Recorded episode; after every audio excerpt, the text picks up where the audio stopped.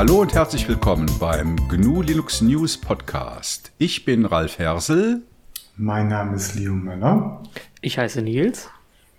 Und hier ist Ferdinand Thomas. Wir begrüßen alle Hörerinnen und Hörer zur Mai-Folge Nummer 10 des GLN Podcasts, aufgenommen am 29. April 2021. Ich begrüße alle Hörerinnen und alle Mitpodcaster und äh, am Anfang, wie immer, möchte ich mich ganz herzlich bedanken für die Spenden, die bei uns eingegangen sind. Die können wir sehr gut gebrauchen und wir sind euch dankbar dafür, dass ihr unseren Betrieb am Laufen halt. Haltet.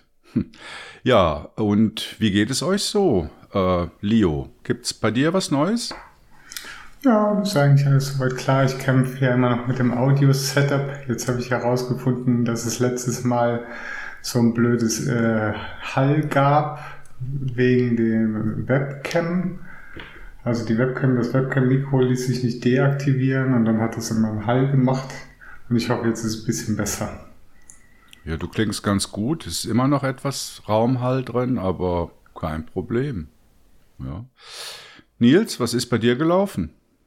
Ja, zurzeit schlage ich mich ein bisschen mit ähm, Kopfhörerwahl durch. Da ich suche mir gerade neue Kopfhörer und das ist irgendwie doch etwas alles sehr erschlagend, schwieriger als ich dachte, muss ich ehrlich zugeben. Zu welchem Zweck willst du den Kopfhörer denn verwenden? Ah, hauptsächlich Musik hören, ein bisschen Gaming und äh, naja, auch hier ein bisschen zum Podcasten, ne? So ein bisschen was. Mhm. Also ich, dachte, Sprache. ich dachte, du hättest mal geschrieben, du hättest dich schon für ein Bayer Dynamic DT 800 irgendwas entschieden. Ja, die sind zum äh, Test, äh, die drei Modelle davon sind zurzeit hier von Bayer Dynamic. Also ich habe von den, den 770, den 880 und den 990 hier liegen und teste die jetzt immer pro Tag immer einen durch und sortiere dann vielleicht aus, was mir gerade nicht gefällt oder mache mir sogar Notizen. Also ich mache das bisschen sehr äh, übertrieben, glaube ich, sogar mit Excel-Tabelle und was passt mir, welcher Sound gefällt mir, weil wie man ja weiß, so ein Gehör ist kann sich nicht, kann keinen Sound speichern, sondern man muss halt immer irgendwo Denkansätze haben und wieder Notizen machen, damit das funktioniert. Aber ist ja eine interessante Herangehensweise, so mit äh, Tabelle und ich glaube, das machen die wenigsten so. ja. Aber willst du denn Bum-Bum haben oder eher, eher Studiummonitor? Äh, Richtung, Richtung Monitore, also wirklich schön ordentlich äh, klingende. Also es ist so ein bisschen ein kleines Hobby auch irgendwo mal von mir geworden, so ein bisschen sich damit zu beschäftigen mit Audiotechnik und gerade gutem Klang und da, das ist mir schon sehr, sehr wichtig. Also ich habe keinen Bock auf Bum-Bum, irgendwelche Bass-Boost-Dinger. Das ist nicht das, was ich brauche, sondern die müssen vernünftig, ordentlich abgestimmt sein. So wie der Künstler wollte, dass er das Musikstück sich anhören soll, so will ich es auch genießen können. Hm, wir kommen ja später noch auf das Thema Musik zu sprechen. Hast du denn zwischenzeitlich schon Favoriten ausgewählt? Ja, also äh, bis jetzt sind der 990 und der 880 die beiden letzten Favoriten übrig. Der 770 ist aufgrund der geschlossenen Bauweise für mich nicht das, was ich gesucht habe bis jetzt. Hm. Ich habe ja im Moment einen 770 auf dem Kopf. hm. Ja, also das Standardteil für Podcasting. Der ist super. Ja, ist er. äh, ja, Ferdi, was, was ging bei dir ab? Bei mir ging ab mehr Arbeit, als mir lieb ist. Zum einen bin ich mit dem Blog, mit Linux News umgezogen auf einen fetten Server, der so für die nächsten Jahre mal ausreicht. Und äh, ja, da gab es dann die Kinderkrankheiten. Mit dem Umzug umher ging auch ein Umzug von Apache auf äh, Nginx. Und ja, da ging dann einiges nicht mehr so wie eigentlich erwartet. Und der Umzug war in Ostern und bis vor wenigen Tagen waren wir noch am Basteln, um beispielsweise banale Dinge wie einen nativen RSS-Feed wieder anzubieten. Und mittlerweile ist es soweit, dass wieder alles soweit steht. Tor-Netzwerk macht noch ein bisschen Probleme, aber das betrifft dann eher weniger User, aber das wird auch noch gelöst.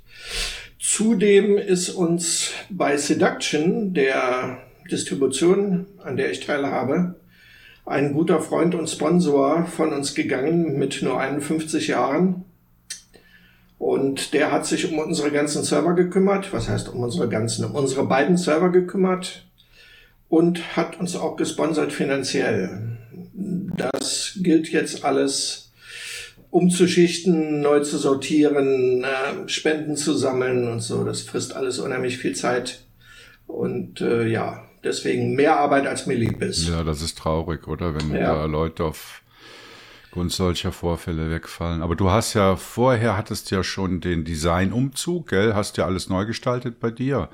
Das war schon im letzten Jahr noch, ja. Okay, ja. und jetzt den Serverumzug, aber es läuft das, im Großen und Ganzen. Das, das steht jetzt auf, auf guten Füßen für die nächsten Jahre. Was Platz angeht, es hat endlich genug RAM, was vorher öfter ein Problem war, wenn man viele Plugins fährt und dazu noch äh, vielleicht Matomo als, als äh, Alternative zu dem Google-Zeugs, dann braucht das schon ein bisschen RAM und das, da hat's dann öfters mal geknackt auf dem Webspace. Mhm.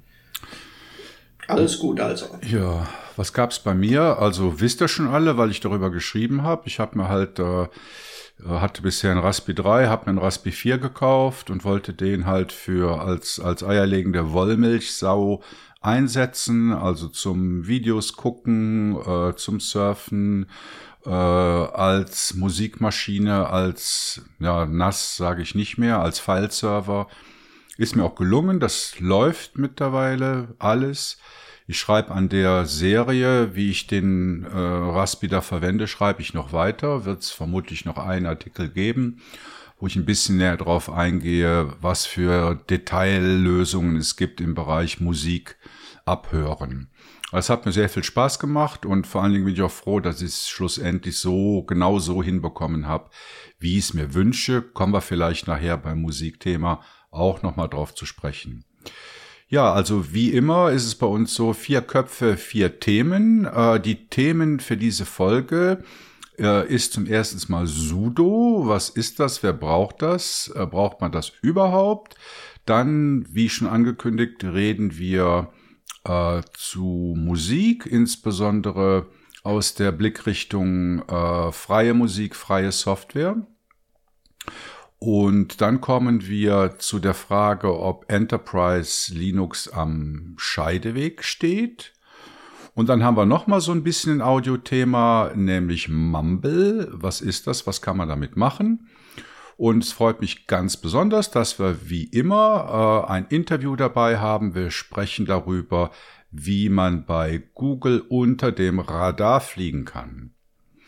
Genau, und unser erstes Thema äh, kommt vom Ferdinand. Äh, wer braucht Sudo? Kaum jemand. Alle? Wer weiß es? Ferdi wird es uns sagen. Ich versuch's zumindest. Wie wählt ihr Root? Oder gibt Prozesse an einen anderen Benutzer. Ähm, ursprünglich machte man das mit einem echten Root mit SU. Das ist eigentlich das Prinzip, dem ich immer noch anhänge. Mit dem äh, Aufkommen von Ubuntu kam dann auch sudo ins Spiel, was sich dann auf breiter Basis durchgesetzt hat. Und seit ein paar Jahren gibt's aber zu sudo auch noch eine Alternative, die heißt doas schreibt sich D-O-A-S und stammt eigentlich von OpenBSD. Ja, die erklärt auch erstmal, was ist überhaupt mit Su und Sudo. Also Su ist ein, ein, ein, ein Terminal-Kommando, das heißt Switch-User, oder? Oder Super-User, da streiten sie sich drüber. Da geht's, dabei geht's darum, Prozesse mit den Rechten eines anderen Benutzers auszustatten. Ebenso wie das bei Sudo auch der Fall ist. Aber so, dass äh, da äh, switcht man permanent in den Root-Status, so, solange bis man es wieder verlässt. Das ist richtig. Das muss man äh, per Exit wieder verlassen. Was bei sudo nicht der Fall ist, das ist nach, ich weiß nicht wie vielen Minuten, äh, schaltet sich das automatisch ab und die Rechte werden wieder zurückgesetzt. Also das bedeutet, sudo gilt nicht nur für einen Befehl, sondern für eine bestimmte Zeitdauer. Richtig. Mhm. Ähm, meine Kritik an Sudo fängt einmal damit an, dass es über die Jahre des Öfteren doch recht frappante äh, Sicherheitslücken gab. Dann macht, mache ich meine Kritik fest an der Konfiguration, die wenn die von der Distribution nicht direkt geliefert wird, für Anfänger dann doch sehr schwierig ist, weil das eine, eine ziemlich große Konfigurationsdatei ist, die dann für den Anfänger ziemlich kryptisch ist und viele Sachen beinhaltet, die der normale User, der jetzt meinetwegen Ubuntu benutzt, niemals brauchen wird. Deswegen hm, habe ich mich umgesehen und dann bin dann irgendwann auf Do As gestoßen Bleiben wir doch erst nochmal bei sudo. Also du sagst Konfiguration. Ich meine, ich bin ja auch ein langjähriger äh, Ubuntu-User, vielleicht nicht mehr allzu lange, aber immer noch. Ich benutze halt sudo, wie man das so macht, als Ubuntu-User, habe aber noch nie irgendwas konfiguriert. Also was meinst du mit Konfiguration? Manche Distributionen oder die meisten Distributionen liefern ein vorkonfiguriertes sudo mit, aber nicht alle. Und äh, da ich ziemlich viele Distributionen immer teste, beruflich, bin ich des Öfteren auf Distributionen gestoßen, die zwar sudo als Paket mitbringen, aber nicht vorkonfigurieren. Das heißt, wenn du das erste Mal sudo ausführen willst, dann sagt er dir, nee, ist nicht. Dann muss man einen oder sollte man einen Befehl benutzen, der heißt vsudo, der also die Konfiguration in v öffnet und dann ist man erstmal erschlagen, weil das eine riesengroße Konfigurationsdatei ist. Dann schaut man im Internet, wie konfiguriere ich denn jetzt sudo, um quasi als root arbeiten zu können und äh, mein System äh, updaten zu können und so weiter. Wo, woraufhin man dann wieder 20 verschiedene Antworten findet, wo man sich dann die beste von aussuchen kann. Also so das, schlimm ist es ja jetzt auch nicht, Ferdinand. Also du doch, hast zum Beispiel bei nee, nee, nee. Also du hast zum Beispiel bei Debian hast du zum Beispiel Sudo, ja, oder bei Debian-basierten Distributionen hast du Sudo standardmäßig erstmal sowieso, bis auf die Installation von der Live-CD, der grafischen Live-CD ist Sudo erstmal standardmäßig überhaupt nicht installiert, musst du nachinstallieren. Und dann ist das Einzige, was du machen musst, den User zur Sudo-Gruppe hinzuzufügen, weil das ist der Default in der Standard-Config. Es gibt eine Gruppe dafür, du fügst in dieser Gruppe hinzu. Wenn du die Live-CD zur Installation nutzt, dann ähm, macht er das sogar automatisch. Also das passiert ähm, standardmäßig. Der installiert sudo mit und konfiguriert den User, den du angibst bei der ersten Installation. Genau, also von daher sehe ich das jetzt nicht ganz so kritisch. Also ich musste immer zumindest eine Zeile in die Config einfügen, bevor das mit dem äh, Eintragen in die Gruppe dann auch funktioniert. Nee, Sudo ähm, ist standardmäßig drin, die Sudo-Gruppe. Bei Debian. Also ich rede jetzt nur von Debian. Also es kann natürlich äh, jede Distro, wenn da irgendeine Distro einen Mist macht, das liegt dann eher an der Distro, nicht an Sudo. Gut, was heißt Mist macht? Äh, manche liefern es halt aus und wollen es nicht vorkonfigurieren. Dann muss man halt sehen, wie man klarkommt. Äh, da, davon ganz ab. Äh, ich finde, alles das, was Sudo kann, braucht der normale Anwender nicht wirklich. Und äh, deshalb die Alternative mit Do-As, was in, was wie gesagt von OpenBSD kommt, vor ungefähr fünf Jahren da entwickelt.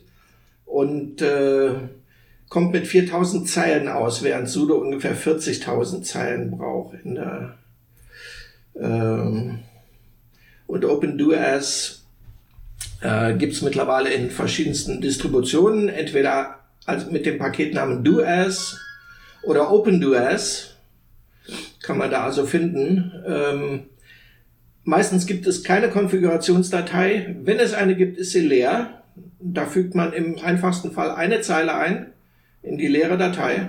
Das stellt keinen für irgendein Problem und dann funktioniert das.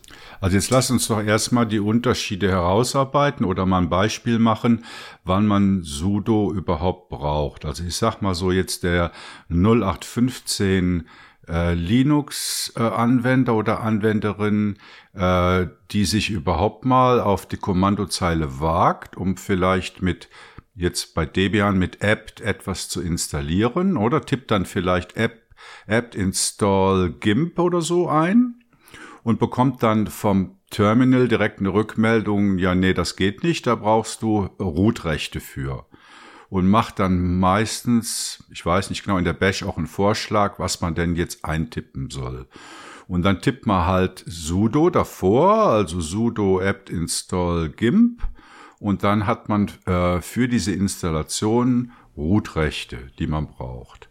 Ne, das Richtig. ist ja so ein typischer Anwendungsfall. Wie, wie sieht das jetzt mit do-as aus? Man ersetzt quasi sudo mit do-as im Befehl. In deinem Beispiel würde das heißen do-as apt install gimp. Und dann rennt das entweder sofort los, wenn man eingestellt hat, dass man kein Passwort haben will, oder es fragt wie im Fall von sudo das Passwort ab. Mhm. Okay, also das heißt, do-as verhält sich genauso wie sudo, kommt aber mit einem Zehntel des Codes aus. Ist jetzt die, der optimierte Code oder der kürzere Code, ist das der einzige Vorteil von do-as oder gibt es noch mehr Vorteile?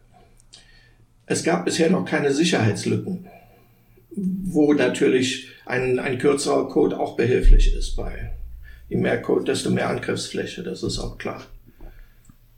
Okay. Ähm, ein Nachteil von DoS soll nicht verschwiegen werden, der bisher noch besteht. Im Fall von Debian funktioniert die Autovervollständigung für apt noch nicht. Ich habe da zwar mal einen Bug-Report schon losgelassen, schon vor mehreren Monaten, aber da tut sich noch nicht wirklich was. Mhm. Das geht dabei um das Paket Bash Completion, ähm, was angepasst werden muss auf DoS. Also was heißt das wieder konkret, wenn man jetzt ein sudo apt install gi macht und tab tippt, dann bekommt man eine Autocompletion auf verfügbare Pakete oder wie meinst du das? Nein, im Fall von DoS bekommt man dann gar nichts. Man muss das M und das P noch hinterher tippen. Okay, genau. Es wird nicht autovervollständigt. Ja. Das kann man mit, mit Alias, mit Alias, Aliasen, gibt's das als Mehrzahl? Aliasen, ja. Kann, das kann man mit Aliasen lösen. Lassen wir gelten, so, ja. Bis das funktioniert und äh, ja, das ist so für mich der einzige Nachteil, den ich bisher so gesehen habe. Mhm. Ähm, jetzt mal die Frage in die Runde. Wie installiert ihr Sachen? Also macht ihr das überwiegend auf der Kommandozeile? jetzt halt mit Yum oder mit apt oder mit äh, keine Ahnung, was es sonst noch gibt an, an, an Paketmanagern oder verwendet ihr eher die GUI äh, App Store Dinger? Also ich mache das ausschließlich auf der Konsole. Ich habe glaube ich gar kein GUI App Store Ding. Leo, das du hast, hier nicht. Leo, du hast heute Fedora 34 installiert. Da hast ja, das, das. habe ich nur zum Testen gemacht und ganz schnell wieder ausgeschaltet. äh, Nils, wie machst du es? Äh, beides. Also äh, hauptsächlich Konsole, aber hin und wieder auch mal, um es zu testen, die GUI, um mhm. mal zu gucken, ob die mittlerweile besser geworden ist. Aber Favorit ist eigentlich immer Konsole. Ja, also bei mir ist das genauso, auch beides mit Tendenz immer mehr zur Konsole. Weil, ja, da tippt man was und dann läuft das. Ne? Also, es gibt doch einfach das bessere Feedback, wenn was mal nicht läuft. Mhm. Ja, und das es ist, ist schneller. Das ist der größere Vorteil, das ja. auch. Also die App Stores haben ja, also gerade jetzt, äh, wie heißt das Ding bei, bei GNOME, GNOME Software oder so, die haben ja die Eigenschaft, dass die Grotten langsam sind. Und dann weißt du auch nie, ja, was zieht er jetzt für Quellen ran? Kann der, macht er jetzt nur native Packages oder kann der auch Flatpak oder sonst was? Da kann er Flatpak. Ja, ja, aber du, du weißt es im Zweifel nicht so genau. Du weißt es, es nicht. Und wenn du auf der Konsole ist, bist, dann machst du halt entweder ein Snap Install oder ein Flatpak Install oder ein äh, apt Install oder, ne? Also da bist du konkreter in dem, was du sagst und willst. Richtig, ist der direktere Weg. Mhm. Ich wollte noch mal was fragen, und zwar, ich sehe halt zum Beispiel, ich sehe grundsätzlich, also grundsätzlich finde ich Sudo schon okay, muss ich mal sagen. Also ich habe jetzt keine große Motivation, von Sudo wegzugehen. Ich sehe aber die Ansätze an sich äh, als ein bisschen schwierig. Äh, und zwar finde ich es grundsätzlich schon schwierig, dass du bei Sudo quasi ja das gleiche Passwort des Benutzers eingeben kannst, um Root-Rechte zu erlangen, standardmäßig. Sudo hat eine Option, da kannst du dann Default Root, Default Root PW oder sowas eingeben. Und dann kannst du dann, um Sudo-Rechte zu erlangen, und das konfiguriere ich bei mir zum Beispiel bei Sudo so, musst du dann das Root-Passwort eingeben. Weil ich finde, es weicht die Sicherheit dadurch hier in einer gewissen Weise eher auf, als dass es einen Mehrwert bietet, was ja die Intention in Sudo ursprünglich mal war. Völlig, völlig richtig, ja. Und was ich halt auch schon erlebt habe, also jetzt gerade kürzlich, mit Sudo kann man sich so richtig auch schön aus dem System aussperren. Weil du kannst ja in Sudo kannst du dann auch so tolle Aliases und Commands machen, dass du dann quasi sagst, der User darf dieses Programmchen ausführen. Und äh, äh, wenn das kannst du dann auch in der sudo SD in einer einzelnen Konfiguration machen. Und wenn dann aber der Pfad zu diesem Programm nicht stimmt oder du ein Typo drin hast, dann funktioniert sudo mal grundsätzlich nicht mehr. Also du kannst dann auch keine sudo bash shell mehr aufmachen oder sonst was, sondern du musst dann irgendwie aus dem Live-Medium dein System wieder retten. Das ist mir tatsächlich jetzt passiert. Ja, das ist ja meine Rede, dass äh, nicht nur anscheinend der äh, neue User sich damit ins Knie schießen kann. Nein, das kannst du ganz schnell. Pass passiert auch gestandenen Usern. Ja, ja, das passiert schnell. Also solche, Ty das ist halt, ja, Typos das kann man nie ausschließen. Nein. Ja. Oh, Und das, äh, da, deswegen begrüße ich das natürlich schon, wenn es jetzt ein System äh, gibt, was die Komplexität da ein bisschen re reduziert. Und ähm, wenn ich so die OpenBSD-Entwickler kenne, dann legen die sehr viel Wert darauf, dass das sicher implementiert wird. Und von daher ist das bestimmt mal ein Blick wert. Also damit uns alle noch irgendwie hier äh, verstehen, würde ich jetzt noch mal fragen. Also wie ist das bei sudo? Wenn du wenn du vor einen Befehl sudo stellst, dann wirst du nach einem Passwort gefragt. Ist das standardmäßig das User-Passwort oder das Root-Passwort? Das ist standardmäßig das User-Passwort. Okay. Und Weil kann man wenn das, auch, Root- ja, das kann man ändern. Kann man das Aber so man umstellen, halt- dass, ja. es, dass man da nicht mit dem User-Passwort reinkommt, sondern mit einem anderen Root-Passwort? Kann man machen, wie, wie Leo gerade erklärt hat, aber man muss sich dann zwei Passwörter merken. Das ist für viele Leute schon wieder nicht akzeptabel. Ja, aber Sicherheit und Bequemlichkeit, das sind ja sowieso so zwei ewige Ja, Urfeinde. ja, richtig. Ich glaube, wir haben doch mal über Passwortmanager gesprochen, also notfalls wird das ja auch gehen. Ja, also ich würde das jetzt auch nicht als Riesenproblem bezeichnen, oder? Ich meine, wir haben sowieso tausende von Passwörtern in unserem Passwortmanager hoffentlich und dann noch ein zusätzliches Root-Passwort. Das macht den Braten auch nicht fett. Also ich brauche meinen Passwortmanager bestimmt 50 Mal am Tag Ja, und das wird irgendwann wirklich Routine. Wenn, wenn du das so gut eingestellt hast, dass der automatisch die Sachen einträgt und die Seite erkennt, auf die du einloggen willst, dann geht das ruckzuck und man kann sich da wirklich gut dran gewöhnen. sehe ich Nicht genauso. Problem, ja. Ist bei mir auch so. Ich habe auch alle Passwörter. Ich benutze sogar noch nicht mal das Autofill für Webpages, sondern mache da noch ein Copy-Paste. Und selbst das geht, wenn man sich dran gewöhnt hat. Also, Ja, würde auch noch gehen. ja. Äh, jetzt, Ferdi, wie kommt man denn zu diesem Do-As? Also wie kann man das installieren und ausprobieren? Es gibt das mittlerweile in den verschiedensten Distributionen. Der Paketname lautet entweder einfach DOAS, D-O-A-S, oder OpenDOAS. Das unterscheidet sich von Distribution zu Distribution. Kann man also über das Paketmanagement äh, einfach installieren. Sollte das nicht der Fall sein, kann man es auch relativ einfach bauen. Auf GitHub gibt's den Code und das ist mit Make, Make Install und oder Check Install, was auch immer, ganz schnell gebaut. 40 Kilobyte klein und äh, sollte niemanden vor Probleme stellen. Also sudo apt install, install do s. So, so, sieht's, so sieht's aus.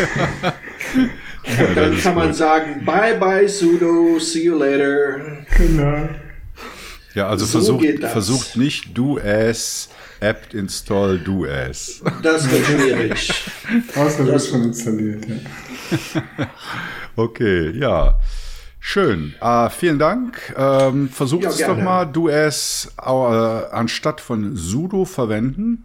Und dann sind wir auch schon beim nächsten Thema, nämlich Musik. Also Musik ist jetzt natürlich ein großer Begriff.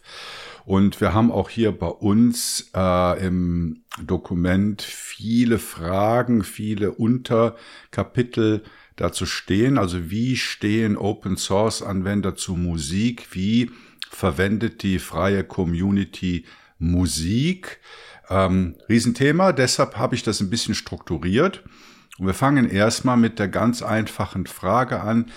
Ja, wie äh, nicht konsumiert, sondern wie kommt ihr überhaupt zu Musik?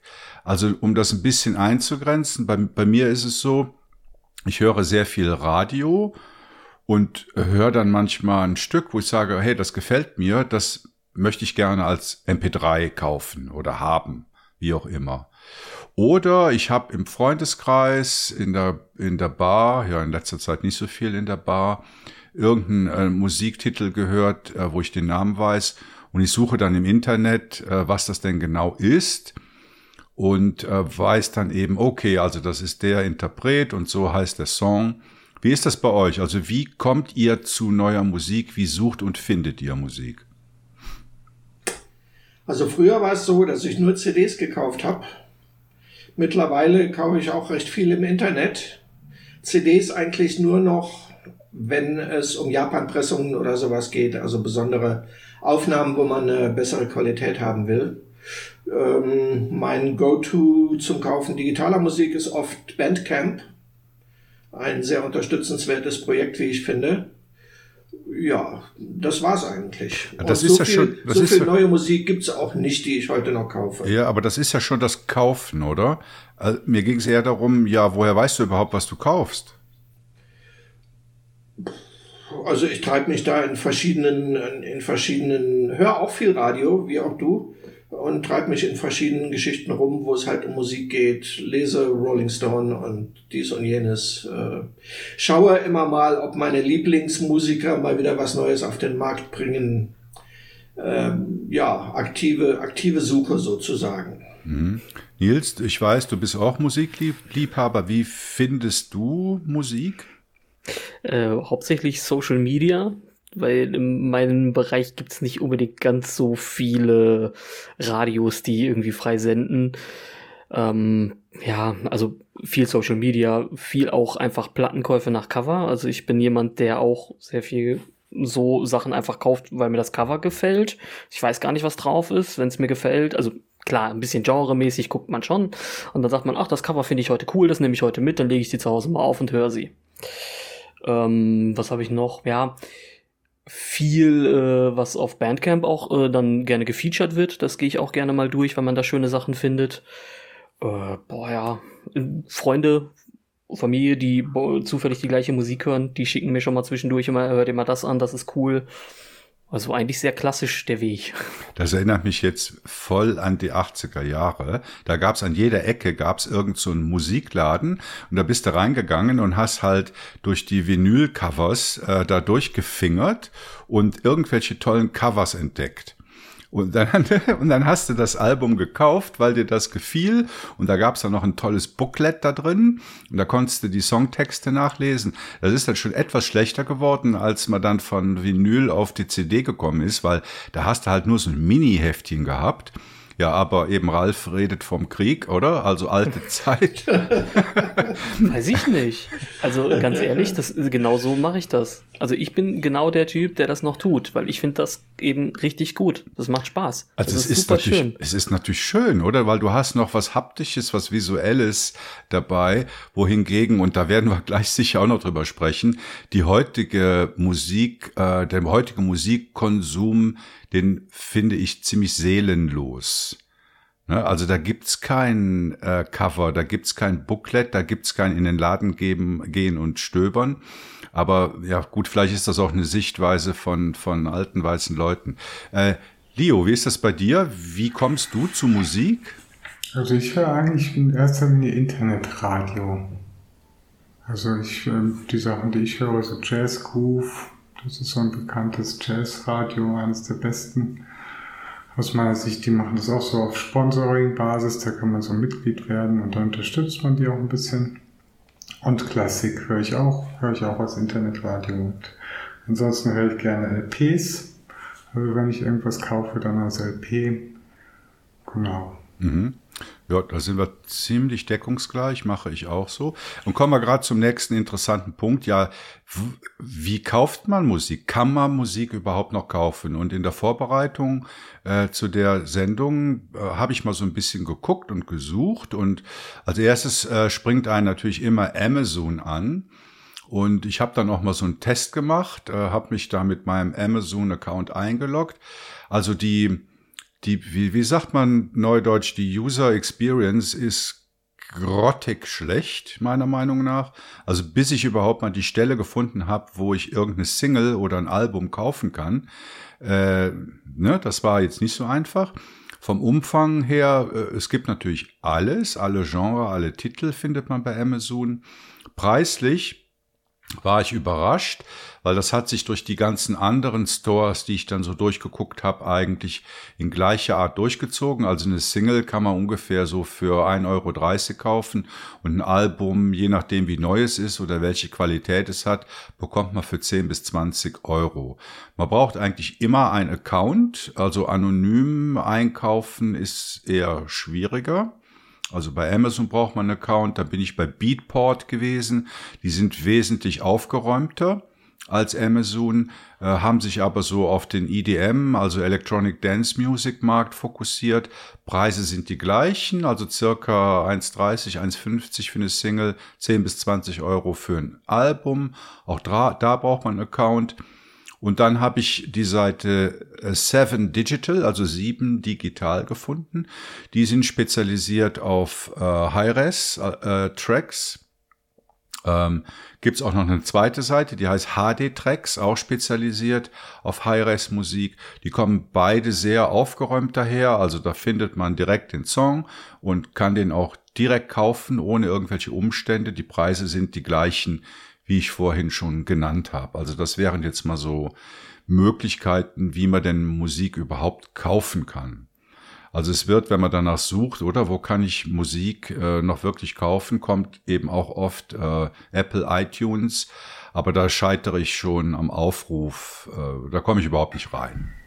War da jetzt nicht mal irgendwie was, wo sie einen dann aus dem Apple-Account ausgesperrt haben, der sich für 20.000 Dollar Musik da drin gekauft hat und jetzt nicht mal seine Musik ja, ja, ja, klar. Also zu den Beispielen kommen wir gleich auch noch, oder? Das ist dieses Thema, ja, habe ich jetzt ein Nutzungsrecht erworben und was ist, wenn die Firma pleite geht oder mich nicht mehr mag? Äh, da kommen wir noch zu. Ähm, ja, Nils, wenn du Musik kaufst, wo kaufst du die? Also ich kaufe sie aus Prinzip wirklich nicht bei Amazon. Äh, das ist so, das ist ein bisschen fies. Vielleicht sollte man das auch nicht tun, so explizite Anti-Werbung. Ähm, aber in meinen Augen gibt es da halt eben wesentlich bessere Projekte. So Bandcamp ist einer der ganz großen, wo man sagt, die sind richtig gut. Dort sind auch sehr, sehr viele Künstler schon vertreten. Ähm, dort kann man das kaufen und das der ganze, ich glaube, äh, wenn ich das richtig im Kopf habe, bitte nagelt mich nicht drauf fest, sind 80 Prozent gehen wohl an die Künstler und die Labels. Wie die sich das natürlich aufteilen, ist dann deren Geschichte, das kann man nicht beeinflussen, aber zumindestens Bandcamp nimmt nicht die Menge. Amazon, wissen wir alle, ist halt nun mal einfach, weil es Amazon ist, ist es eine gewisse Geschichte an Fragwürdigkeit, ob man so ein Unternehmen unterstützen sollte. Das ist der Hintergrund. Die haben nicht viel zu tun damit, wie, wann, wo du Musik irgendwo machst oder kriegst oder kaufen kannst äh, und was die Labels bekommen, aber sie sind halt grundsätzlich immer ein Problem. Ähm, aber die, wenn man wirklich über digitalen Kauf redet, dann ist wirklich Bandcamp eine gute Adresse. Dann gibt es noch Kobus. Kobus ist auch eher im High-Res-Bereich unterwegs. Da kann man auch wirklich gut ähm, Musik kaufen. Auch bieten die einen Streaming-Dienst an, der natürlich ein bisschen teurer ist, weil es um High-Res geht. Ähm, ja, aber ich empfehle immer, kauft Musik lieber in einem Plattenladen um die Ecke. Diese Erfahrung ist halt viel schöner. Die so, gibt es doch gar nicht mehr. Doch, doch, ja, die gibt's noch. Ja, ich habe auch einen, der, ich muss 30 Kilometer leider dafür fahren, knapp. Ah. Ähm, aber das ist es mir wert. Also ich fahre dorthin, ich fahre zu dem Mann hin und sage, ja, okay, ich möchte heute das und das haben. Und dann sagt er, guck doch mal da in der Ecke. Und da vorne, da findest du noch Gebrauchte, hör dir die mal an. Die ist, die ist richtig, richtig gut. Und diesen Tipp, der ist Gold wert. Ja, das ist, ist natürlich, ja, das ist natürlich super cool, wenn du so einen Menschen in so einem, in so einem äh, Kohlenstoffplattenladen hast, der dir einen Tipp geben kann. Und aber wie sieht das dann zum Schluss aus? Gibst du dem dem äh, dein dein USB-Stick und und sagst, okay, jetzt kopier mir mal die FLAC-Datei da drauf? Nein.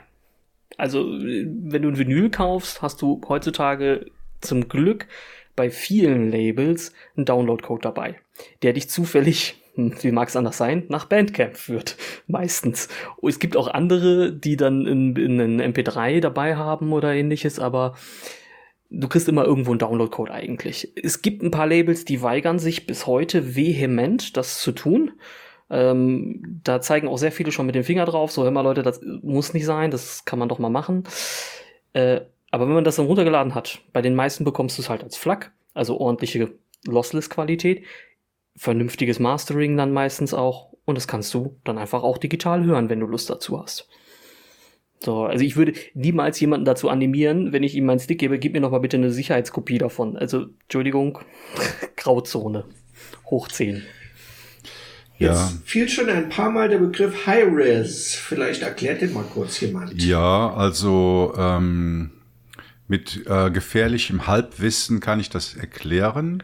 Äh, mal kurz so durch die Qualitäten und ich rede jetzt irgendwie von MP3-Qualitäten. Da hast du das niedrigste, also gut, es geht noch schlechter, aber das niedrigste, was du da bekommst, sind so 128 äh, Bits per Second in der Übertragung. Das ist so Radioqualität. Also viele von den Internetradiostationen senden äh, mit 128 äh, Bits per Second. Und das hörst du, das hört sich an wie Radio, also schlecht. Und dann so, die nächste Stufe ist in der Regel 192 Bits per Second. Äh, gibt es auch Radiosender, die das äh, anbieten. Das ist dann wesentlich besser und du hörst einen ganz klaren Unterschied zwischen 128 und 192. Und jetzt haben wir ja, weil wir ja alle schon im fortgeschrittenen Alter sind, außer Nils, ähm, wissen wir ja, dass die, die, die, Ohr, die Hörqualität da abnimmt. Die nächste Stufe, die du hast, also es gibt noch Zwischenstufen, also ich mache aber jetzt mal den großen Sprung, ist auf 320 Bits per Second bei einem MP3-File. Und das ist, glaube ich, die Obergrenze, die du bei einem MP3-File haben kannst. Äh, das ist ja dann eine sehr gute Qualität. Da kann jeder mal die Probe machen, so eine 192er MP3 oder eine 320er MP3 zu nehmen und zu hören, ob man da einen Unterschied erkennt. Ich würde sagen, wenn man jünger als 30 ist, schafft man das vermutlich. Genau, also das waren jetzt nur mal so Bit, Bit per Second Angaben bei MP3-Files. Dann gibt's natürlich noch ganz andere Formate. Äh, Im High-Res-Bereich wird meistens von 24-Bit Auflösung gesprochen. Äh, ich kann es jetzt nicht näher erklären. Also das steht dann immer 192-24 Bit und FLAC-File. Ähm, vielleicht dazu noch, bei einem MP3-File hast du halt immer eine Komprimierung drin, die die Qualität verschlechtert. Wie gesagt, bei 320 Bit per Second beim MP3-File äh, hörst du das nicht, dass da irgendwas schlecht ist hast halt eine gewisse Kompression drin. Die Dateien sind kleiner. Wenn du einen FLAC-File nimmst, also ein, eine, eine verlustlose Kompression, äh, bist du in der Regel noch etwas besser aufgehoben. Und wenn du das Original haben willst, also unkomprimiert, äh, gar nichts dran gemacht, dann hast du halt so eine WAF-Datei.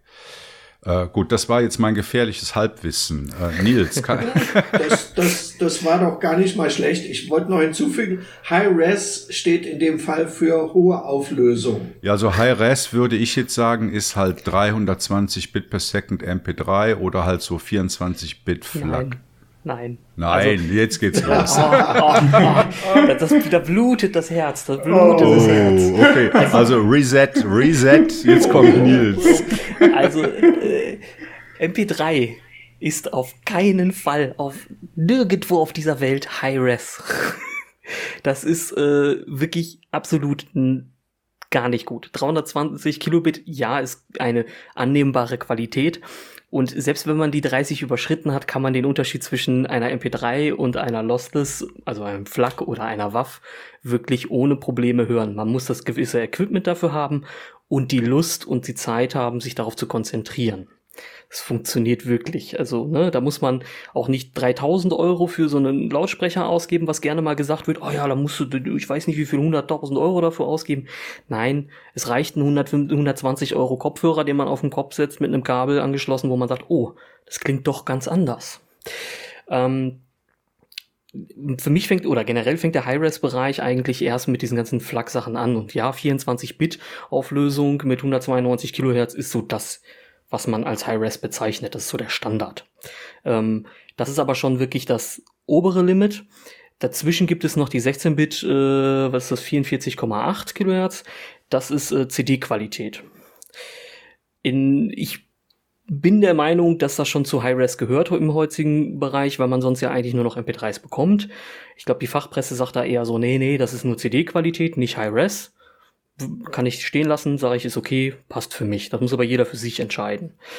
Ähm, CD-Qualität ist in meinen Augen das Minimum, was man braucht, um wirklich mal Musik hören zu können. Also was wäre jetzt CD-Qualität bei MP3? 320 oder? Drüber. Ja, das gibt's ja gar nicht. Ja, richtig. Deswegen klingt eine MP3 ja auch immer schlechter als eine CD. Das ist ein Fakt, der ist einfach existent, das funktioniert nicht. Also MP3 ist immer mit einer Kompression behaftet und das bedeutet immer, dass es bestimmte Dynamiken aus einem Musikstück rausnimmt. Ähm, ich weiß nicht, jeder von euch, der schon mal ein Live-Konzert hatte, der stand auch bestimmt schon mal ein bisschen weiter vorne vor einer Bühne und hat dort gestanden und jemand kickt äh, die Bassdrum der kickt rein und du denkst, oh, das drückt aber schön im Bauch. Und äh, das ist dieses lustige Gefühl. Den Ton muss man aber nicht hören unbedingt dafür. Das ist ein Gefühl, es wird Luft bewegt. Und in dem Moment hast du halt auch eben Töne, die du nicht hörst, die aber den ganz, das ganze Konzept der Musik quasi unterstreichen. Und dadurch. Dabei geht es halt zum Beispiel auch, auch um die räumliche Tiefe. Genau. Die ein, die ein Bühnenbild darstellt. Das, das fällt halt bei MP3 weg. Genau, MP3 cut, äh, also schneidet irgendwo in irgendwelchen Ecken diese Sachen einfach immer weg. Und das klingt dann einfach nicht. Ähm, ich, ich, muss sagen, Bühnenbild ist immer ein ganz schweres Thema. Ich habe gelernt, das zu, rauszukriegen, wo das ist und wie gut es ist und wie gut es auf einer Aufnahme ist. Aber das braucht wirklich Zeit und Lust, sich damit zu beschäftigen, muss ich ganz ehrlich zugeben. Das ist für den Endanwender, äh, der jetzt gerade zuhören wird, wahrscheinlich so, hä, was ist ein Bühnenbild? Ja, wenn man einen Kopfhörer oder einen Lautsprecher vor sich hat und man hat sich quasi eingepegelt und richtig im Stereo-Dreieck und sowas, dann kann man, wenn man die Augen schließt, wenn man eine gute Aufnahme hat, die das Ganze hergibt und das Equipment dafür, ganz genau hören, wo sich wer bei einer Aufnahme befunden hat. Das heißt, die Stimme wird möglichst zentral abgemischt, dass es halt immer ist, der Sänger in der Mitte, ähm, Bass wird oft leicht links und Gitarre rechts. Nicht, dass die auf den rechten Lautsprecher oder linken Lautsprecher, sondern man hat das Gefühl, wenn man die Augen schließt, eine Räumlichkeit zu sehen und dort diese Leute zu positionieren. Das ist ein bisschen Voodoo für manche Menschen, das weiß ich auch. Das hat mit Voodoo überhaupt nichts zu tun. Das ist ganz normal und das verlange ich von guten Aufnahmen auch. Ja, ja, also äh, Klassik äh, zum Beispiel ist dafür wesentlich besser geeignet als äh, mein Musikstil, wenn ich zum Beispiel meine äh, Technical Death Metal Band irgendwo da reinschmeiße. Der, Entschuldigung, Räumlichkeit ist da nicht das oberste Ziel. Ähm, ja. Gut, also fassen wir das nochmal zusammen, damit wir die Hörerinnen hier nicht ganz verlieren. Also High-Res steht für High Resolution, also eine hohe Auflösung in der Musikqualität. Und Nils, kann man das jetzt so sagen? Also wenn man sich jetzt da nichts merken will, von wegen 128, 320, äh, äh, was auch immer, man kann sagen, wenn man eine gute Qualität haben möchte und die in einem Shop kaufen möchte, kann man einfach darauf gucken, ob man eine FLAC-Datei bekommen kann. Ist, kann man das so ja. runterbrechen? Mm, ja, also ich sag mal, dann ist zumindestens der limitierende Faktor des äh, Dateiformats eliminiert. Oh. Ach, Und? Wo wir schon von Musik sprechen. sorry. genau. Ah, die, die, weiß genau, wo das ist. so, also äh, ich glaube, das muss ich dann rausmischen, oder? Das kannst du ruhig drin lassen. Das, das passt zum Thema. Das, das ist ruhig zum Thema Musik. Okay. Äh, Nils, wie ist das? Kann man auch äh, FLAC-Dateien in einer schlechten Qualität kaufen? Ähm, ja, kann man.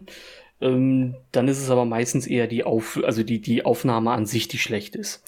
Man kann aber halt eben weitestgehend MP3-Kompressionen äh, eliminieren, wenn man eine FLAC kauft. Da hat man zumindest schon mal einen guten Dateityp gewählt. Okay, dann haben wir jetzt mal einen Tipp, einen Kauftipp abgegeben. Ähm, kommen wir zum Thema, was ist denn mit freier Musik? Äh, hört ihr freie Musik? Was gibt es da? Also ich habe es mal immer wieder versucht und habe mal so, so, so immer hin und her gegoogelt, was gibt es und gesucht und mal, aber so richtig für meinen Bereich habe ich nicht so richtig coole Sachen gefunden. Also nichts, wo ich, wo ich länger beigeblieben bin als zweimal abgespielt und fertig. Gilt für mich auch, ja. Also im, insbesondere im Bereich Jazz und äh, Klassik ist ja viel, das Werk des Komponisten ist ja oftmals schon gemeinfrei, also Public Domain. Natürlich die Aufführung des Werkes dann wiederum nicht, aber das Werk an sich schon. Also was, was ich viel mache oder gemacht habe, äh, es gibt äh, halt die Seite jamendo.com. Die positionieren sich so ein bisschen im Creative Commons Bereich. Und direkt beim Einstieg wird man da geleitet, will man das jetzt für den privaten Gebrauch haben oder möchte man das kommerziell nutzen? Also die bieten spezielle Angebote an für so äh, Shops oder wo sie halt so Hintergrundmusik für Läden anbieten, die man dann auch bezahlen kann. Das sind fast alles äh, Creative Commons Lizenzen. Ich muss sagen, das Musikangebot bei denen hat sich über die Jahre, die gibt's auch schon viele Jahre lang, Jamendo, äh, eigentlich gut gestaltet. Also ich gehe da gerne rein und höre mir da gerne halt so Creative Commons Musik an. Also wer es noch nicht kennt, kann ich empfehlen, jamendo.com. Was es auch noch gibt, ist das Free Music Archive.org. Äh, da, also wenn ich beispielsweise Musikstücke hier für einen Podcast brauche, da wird man da eigentlich fündig. Also das ist jetzt nicht so sehr äh, Genre-Musik, wo man dann sagen kann, ja, gib mir Jazz, gib mir Blues, gib mir äh, Hard Rock oder so, äh, sondern das ist mehr so eine große Sammlung von wirklich freien Musikstücken, wo man sich bedienen kann, wenn man beispielsweise was braucht, um ein Video zu produzieren. Ja, also das wären so meine beiden Tipps für freie Musik. Gibt sicher noch viel mehr. Also Jamendo und Free Music Archive.org. Jamendo kann man demnächst auch wieder über Amarok verwenden, wenn jemandem das noch was sagt. Ein KDE Music Player, der früher mal State of the Art war und der demnächst wieder in neuer Version und in neuem Glanz erscheint. Und da ist Jamendo äh, inkludiert. Mhm. Ja, ich glaube, es gibt, ähm, da, dadurch, dass es Jamendo schon so lange gibt, gibt's für die Music Player, also Rhythmbox, Amarok, Clementine, also es gibt ja unzählige. Bei vielen gibt es Plugins für Jamendo, das stimmt, ja. Ah, das wusste ich nicht. Bei Amarok war das früher standardmäßig drin. Mhm. Ja, nächster Punkt wäre Internetradio. Äh, haben wir am Anfang schon mal angesprochen, wenn es darum geht, ja, wie, wie, wie kommt man überhaupt zu irgendeiner Musik? Wie findet man was, was einem gefällt? Bei mir ist das so, ich höre sehr viel Internetradio, äh, eigentlich 95 Prozent, oder höre ich Internetradio und 5 Prozent Konserve. Und da kann ich allen nur die Seite Radio Browser ans Herz legen.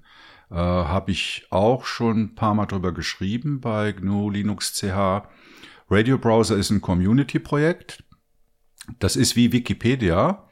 Da kann man halt Radiostationen eintragen, die beschreiben. Da gibt's im Moment über 30.000 Sender.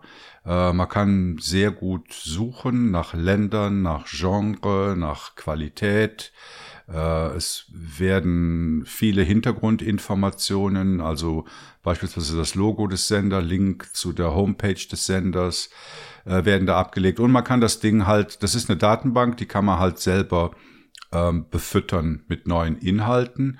Und man kann auch ähm, Inhalte wieder daraus ziehen und die zum Beispiel verwenden, um eigene Playlisten zu generieren. Da habe ich gerade heute, also am 29. April, bei uns auf dem Portal einen Beitrag zugeschrieben. Ja, was haltet ihr von Internetradio? Ich finde es super. Ich habe es ja eingangs schon gesagt, ich höre auch gerne Internetradio, äh, was ich auch noch empfehlen kann, wenn man jetzt noch nicht so seine Stationen gefunden hat. Da gibt es so eine Webseite Radio Garden. Das ist quasi so eine Weltansicht und da kann man sich dann zufällig auf der Weltkugel eine Internetradiostation abspielen lassen. Das ist noch ganz interessant. Also ich höre per Internet meinen Berliner Haussender. Ähm, richtiges Internetradio ist mir am Tag während der Arbeit eigentlich zu störend.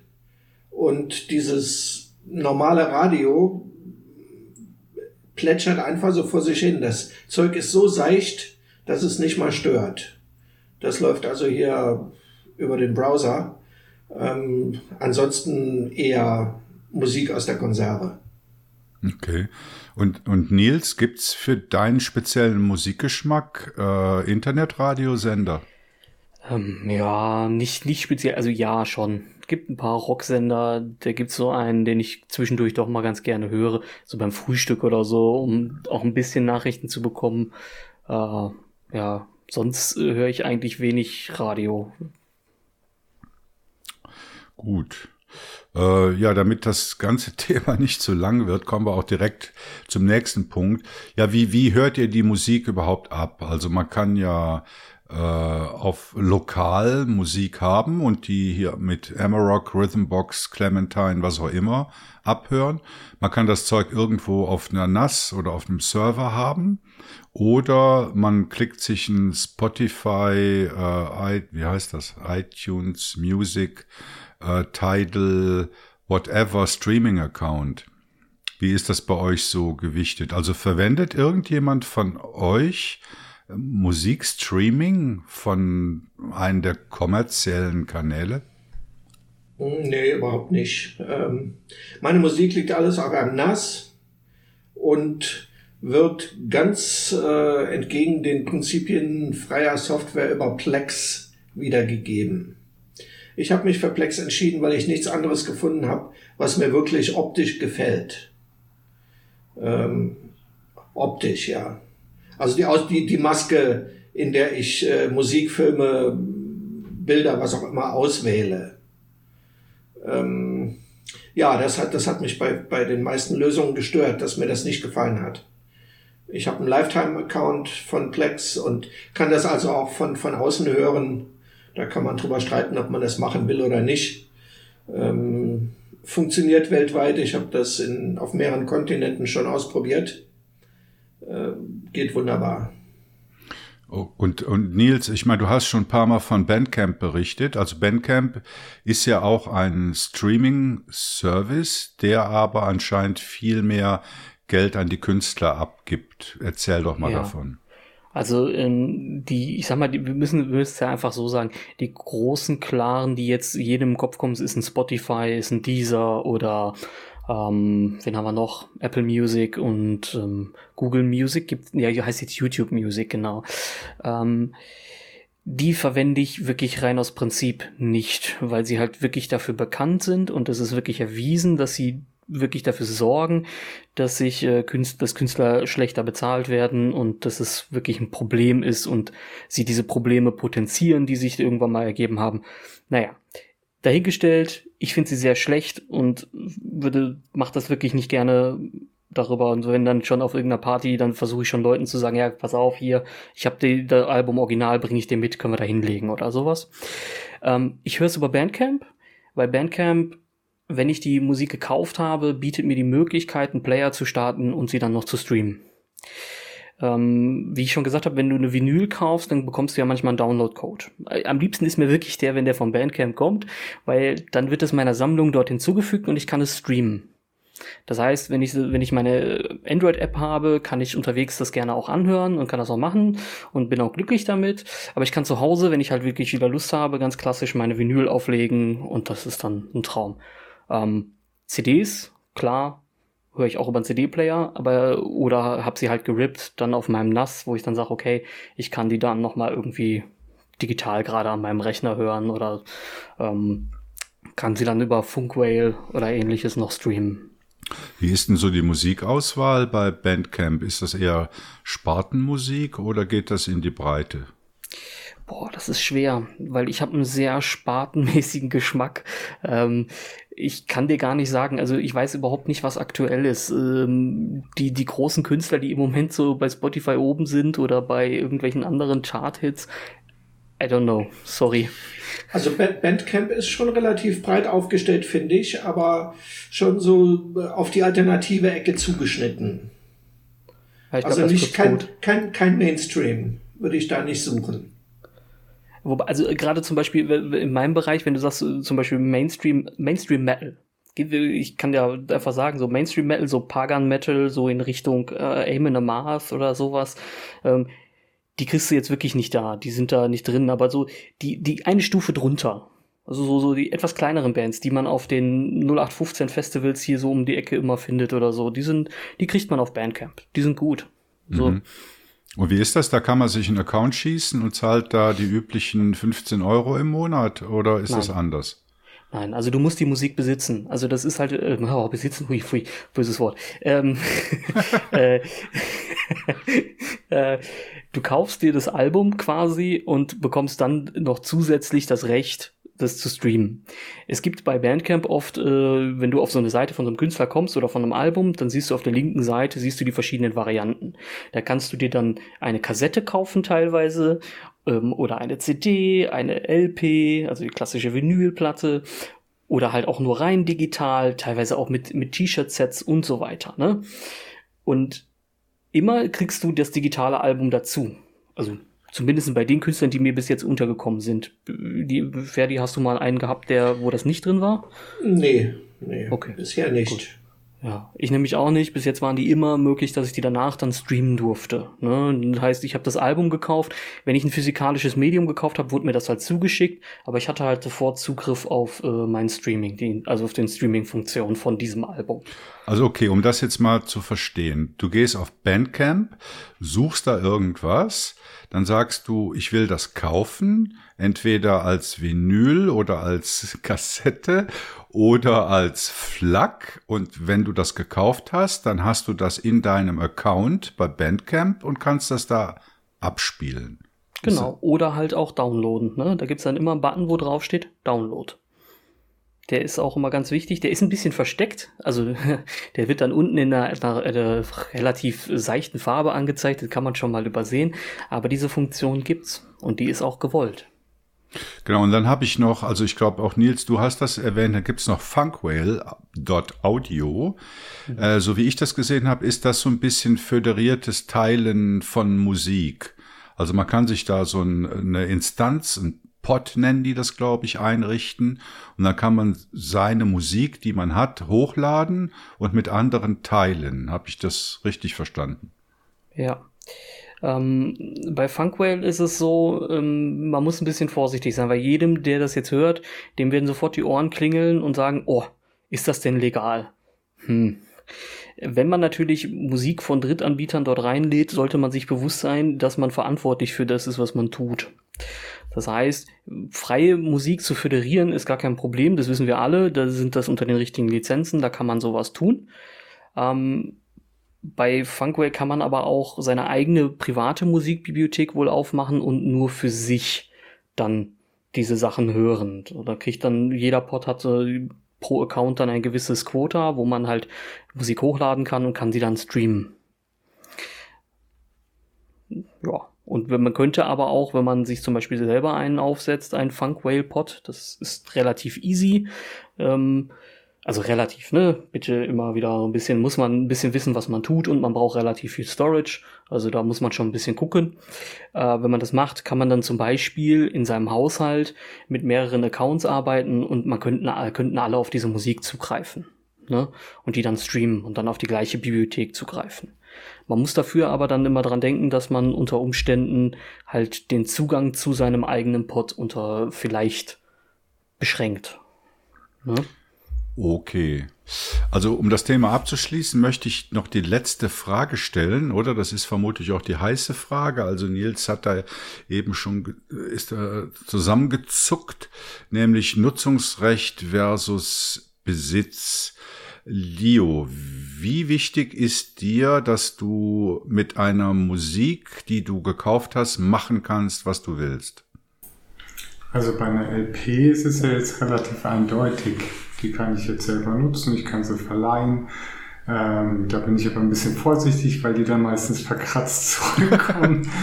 ähm, also das ist aber trotzdem, ist es mir wichtig, dass ich selbst ähm, quasi äh, ja das Recht habe, äh, über das von mir erworbene Gut ähm, zu bestimmen.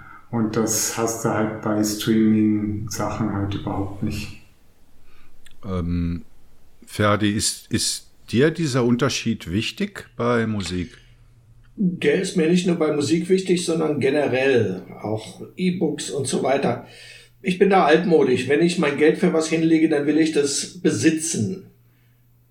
Ja, darüber verfügen können und nicht, dass irgendjemand anders kommt und sagt, ja, das darfst du damit aber nicht.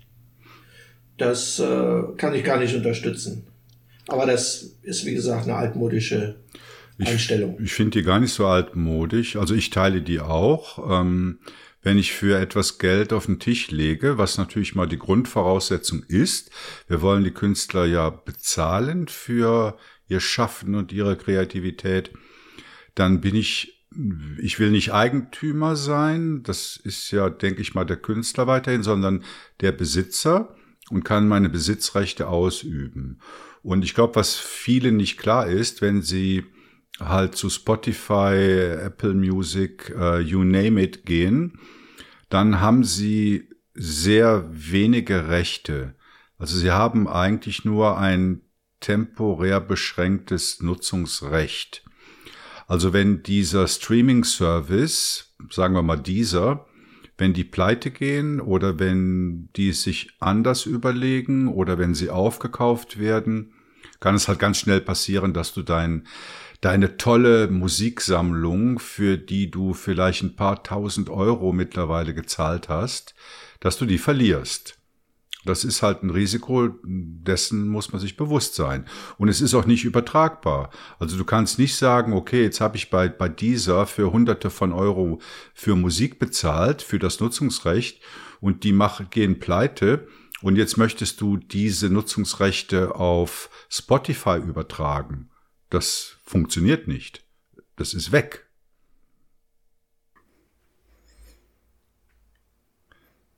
Erstaunte Stille. ja, es ist. Äh, das Thema ist halt echt heikel. Also ähm, man hat, ich habe seit ein paar Wochen auch mit einem wirklich Kollegen, guten Freund von mir auch eine Diskussion über Streaming-Dienste. Ähm, ich glaube, Arte hat als letztes einen relativ guten Beitrag mal rausgebracht, wo sie ein bisschen klargestellt haben, wie die Künstler bezahlt wurden oder werden und ähm, was so der Streamingdienst mit dem Musikmarkt gemacht hat. Und das ist halt schon eine Sache, über die man sich einfach bewusst sein sollte. Man hat da an, oder man, man ist Teil von etwas, was einem das kaputt macht in meinen Augen, ähm, was man so sehr liebt. Also für mich ist das eine ganz, ganz wichtige Geschichte. Ich liebe Musik und gerade eben auch, dass sie so ist, wie sie bis jetzt ist. Und das gefällt mir eigentlich auch. Und ich möchte eigentlich, dass sie sich eher weiterentwickelt und nicht zu einem Einheitsbrei verkommt, wie sie leider nun mal äh, mittlerweile von Streamingdiensten gedrückt werden. Also man muss dazu so ein bisschen verstehen, alles ist Algorithmus gesteuert bei so einem Streamingdienst. Und wenn dieser Streamingdienst sagt, äh, das ist jetzt gerade gut, weil das verkauft sich, weil zwei Millionen das hören, dann bin ist jemand wie ich total leidtragend dabei, weil ich höre nicht das, was die meisten Leute hören, aber meine Musik wird trotzdem daran angepasst, weil die Künstler wollen Geld verdienen und sie müssen es tun. Ne? Also solche Sachen sind dann halt traurig. Also da, da geht, da blutet mir echt oft das Herz, wenn dann jemand äh, immer für Streaming-Dienste und YouTube Music und sowas plädiert. Also, wenn man Künstler supporten will, weil man ihn mag, dann kauft man seine CD oder sein digitales Album und dann ist gut. Dann ist der Künstler glücklich, man selbst ist irgendwo glücklich und man hat halt auch dann entsprechende Rechte. Also ich finde das wichtig, dass das nochmal so rauskommt. Genau, gutes Schlusswort unter das Musikthema, über das wir jetzt eine Weile gesprochen haben. Aber wir haben noch mehr für euch. Wir haben nämlich noch die Frage auf dem Tablett äh, Enterprise Linux am Scheideweg. Äh, Leo, was für ein Enterprise Linux? Ja, was für ein Enterprise Linux? Stell, diese Frage stellen sich, glaube ich, im Moment relativ viele äh, Menschen. Das liegt äh, einerseits daran, dass halt ähm, die relativ bekannte und weit verbreitete Enterprise, sogenannte Enterprise Linux Distribution CentOS, ähm, die mittlerweile zu Red Hat gehört, sich dazu entschieden hat oder vielmehr Red Hat hat äh, entschieden, dass es CentOS in der bisherigen Form nicht mehr geben wird. Bisher war CentOS einfach ein Klon von der Red Hat Enterprise Linux Distribution, also binär kompatibler Klon. Das Einzige, was gemacht wurde, ist halt die äh, Artwork zu ersetzen und ein eigenes Repository anzubieten. Da habe ich übrigens auch Artwork für gemacht für CentOS. Ich habe das komplette Design für CentOS 6 äh, gestaltet, vom Installer Anaconda bis zum Desktop und äh, LibreOffice Splash alles. Ähm, und viel mehr macht dabei so eine Distribution eigentlich nicht. Das äh, kann man auch relativ gut automatisieren, wenn man weiß wie. Da gibt es Tools wie Kochi für und ähnliche Dinge, die auch irgendwie halt für das Bilden von Red Hat selbst verwendet werden. Und was halt auch noch war, dass halt nirgendwo irgendwo Red Hat drinstehen darf. Da sind sie mittlerweile, glaube ich, aber auch nicht mehr ganz so picky. Aber rechtlich gesehen darf in so einem Klon äh, nicht irgendwie Red Hat in einem Paketnamen drinstehen oder so. Das heißt, jedes Paket muss einmal umgerührt werden. Also Red Hat stellt ja sowieso nur ähm, mal die Quellen zur Verfügung und den zahlenden äh, Kunden halt dann die Binärdistribution im Ganzen aus diesen Quellen werden dann halt diese Red Hat Klone gebaut. Und jetzt hat halt Red Hat gesagt, nee, das machen wir nicht mehr, äh, finden wir nicht mehr cool, aus äh, nicht wirklich nachvollziehbaren Gründen. Also natürlich wollen sie Geld haben, äh, das ist natürlich deren Hauptinteresse. Ähm, und äh, haben jetzt gesagt, ne, CentOS wird jetzt ab der nächsten Version, also ab der aktuellen Version, mitten im Release, äh, also nicht ab CentOS 9, was oder wie es dann heißen wird, was kommen wird, sondern im Release von CentOS 8 wird das jetzt auf einmal eine Rolling-Distribution. Und zwar eine Rolling-Distribution, die upstream ist von Red Hat Enterprise Linux. CentOS war ja bisher dann sozusagen downstream, kam auch immer mit etwas Verzögerung ähm, heraus, weil die natürlich Zeit brauchten, um das Ganze zu rebuilden. Das hat auch oftmals für ein bisschen Unmut gesorgt, weil halt die Bildprozesse im CentOS, so wie ich es kenne, damals noch relativ altbacken scripted waren und mit viel manueller Nachkontrolle, wobei sich das mittlerweile ein bisschen äh, gebessert zu haben scheint. Ähm, und deswegen war CentOS erst downstream von Red zu, äh, zu sehen, also eigentlich ein binärkompatibler Klon mit etwas Verzögerung. Ähm, der Vorteil von dieser Klon, äh, von diesem Klonansatz ist einfach, dass du dich darauf verlassen kannst, dass alles, was irgendwie für Red Hat geht, auch unter CentOS geht. Oder halt unter dieser Klondistribution. Und das ist jetzt halt nicht mehr der Fall. Jetzt haben wir halt mit einer mit CentOS 8 dann eine Rolling-Distribution mit einem undefinierten Zustand, die halt sich permanent weiter bewegt. Und ähm, so Enterprise Linux will man eigentlich in der, äh, also es gibt verschiedene Gründe, Enterprise Linux nutzen zu wollen. Ein Grund ist, dass man halt irgendwie Software nutzen will, die nur getestet wurde auf einem bestimmten Release-Stand von einer Enterprise-Distribution. Ich habe eine kurze Zwischenfrage, um das klar, klar zu machen. Äh, ist nicht Enterprise Linux und Rolling Release ein völliger Widerspruch, den niemand haben will? Das, da muss man sich halt mal, also es ist ein ganz anderer Ansatz, das will ich jetzt nicht so pauschal sagen, aber es ist nicht das, was CentOS bisher war. Und das ist nicht das, was äh, die Nutzer von CentOS bisher an CentOS geschätzt haben, nämlich eine Binärkompatibilität zu Red Hat. Ähm, das geht einfach dadurch verloren. Ob das jetzt nicht auch funktionieren kann, also natürlich für Dienstleister und so weiter, wenn jetzt, also wenn jetzt Red Hat vergleichst, Red Hat wird es wahrscheinlich nicht in, als Rolling geben, halte ich für sehr unwahrscheinlich, dass die selber ihr Enterprise Linux Rolling machen werden, weil zum Beispiel eine SAP sagt, wir zertifizieren jetzt die SAP für äh, REL 8.1 oder so oder irgendeine spezifische Version. Oder Oracle ist dann, also die Oracle Datenbank ist dann für eine spezifische Version von Red Hat Enterprise Linux zertifiziert und getestet. Und man kann dann, also wir haben zum Beispiel auf der Arbeit auch SAP äh, und das ist dann zum Beispiel getestet für einen, also da haben wir jetzt SUSE Linux Enterprise, das ist dann getestet worden für einen bestimmten Service Pack Stand und dann darf man da auch nicht upgraden. Das ist dann, dann verliert man den Support sozusagen. Und dann ist auch nicht mehr garantiert, dass es funktioniert. Und es bricht dann oftmals auch tatsächlich. Es ist nicht nur äh, bloße Marketing-Sprech, äh, sondern es bricht dann halt auch oft. Ähm, und dafür gibt es halt eben diese äh, Enterprise-Distribution und äh, daher sehe ich das eher, also es gibt schon Anwendungsfälle, wo man so Rolling machen kann, zum Beispiel wenn du jetzt einfach irgendwie Webserver betreibst, also ich habe das glaube ich schon mal erzählt, der äh, größten, also als ich damals, ich war relativ lange im CentOS-Projekt aktiv, ich glaube drei oder vier Jahre, habe auch viel mitgemacht mit den Jungs äh, dort, äh, war auch auf vielen Events und so weiter. Und ähm, aus meiner Erfahrung her waren zum Beispiel die größten Sponsoren äh, von Centaur, von dem CentOS-Projekt, irgendwelche Betreiber von Pornoseiten, weil die das halt nutzen für ihre, äh, ja, für ihre Dienstleistungen, die sie da erbringen. Und die haben auch Kohle, also in dem Bereich steckt natürlich viel Geld und dann äh, geben die halt als Dank halt auch mal ein bisschen Geld ab äh, an so ein Projekt wie CentOS. Und für so ein Projekt, die jetzt irgendwie halt ihre Webserver darauf betreiben, sei es jetzt in welchem Umfeld auch immer, ähm, für die kann so ein Rolling-Ding durchaus funktionieren. Das äh, mag ich gar nicht abstreiten. Für einen Großteil der CentOS-Nutzer allerdings nicht. Und das hat dazu geführt, dass halt ein Riesenunmut in der Community entstanden ist, weil das halt auch so hoppla die hopp ohne irgendwelche Ankündigung, ohne Absprache mit irgendwem äh, von einem Tag auf den anderen äh, angekündigt wurde.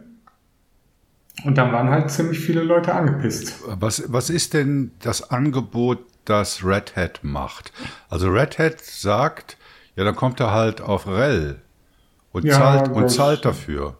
Ja, ja, das wollen sie natürlich erreichen. Also das ist, für Red Hat geht es in erster Linie um Geld. Also meine Erfahrung mit Red Hat diesbezüglich ist, dass sie sehr einnehmend sind. Also Red Hat ist, äh, duldet nicht gerne Konkurrenz.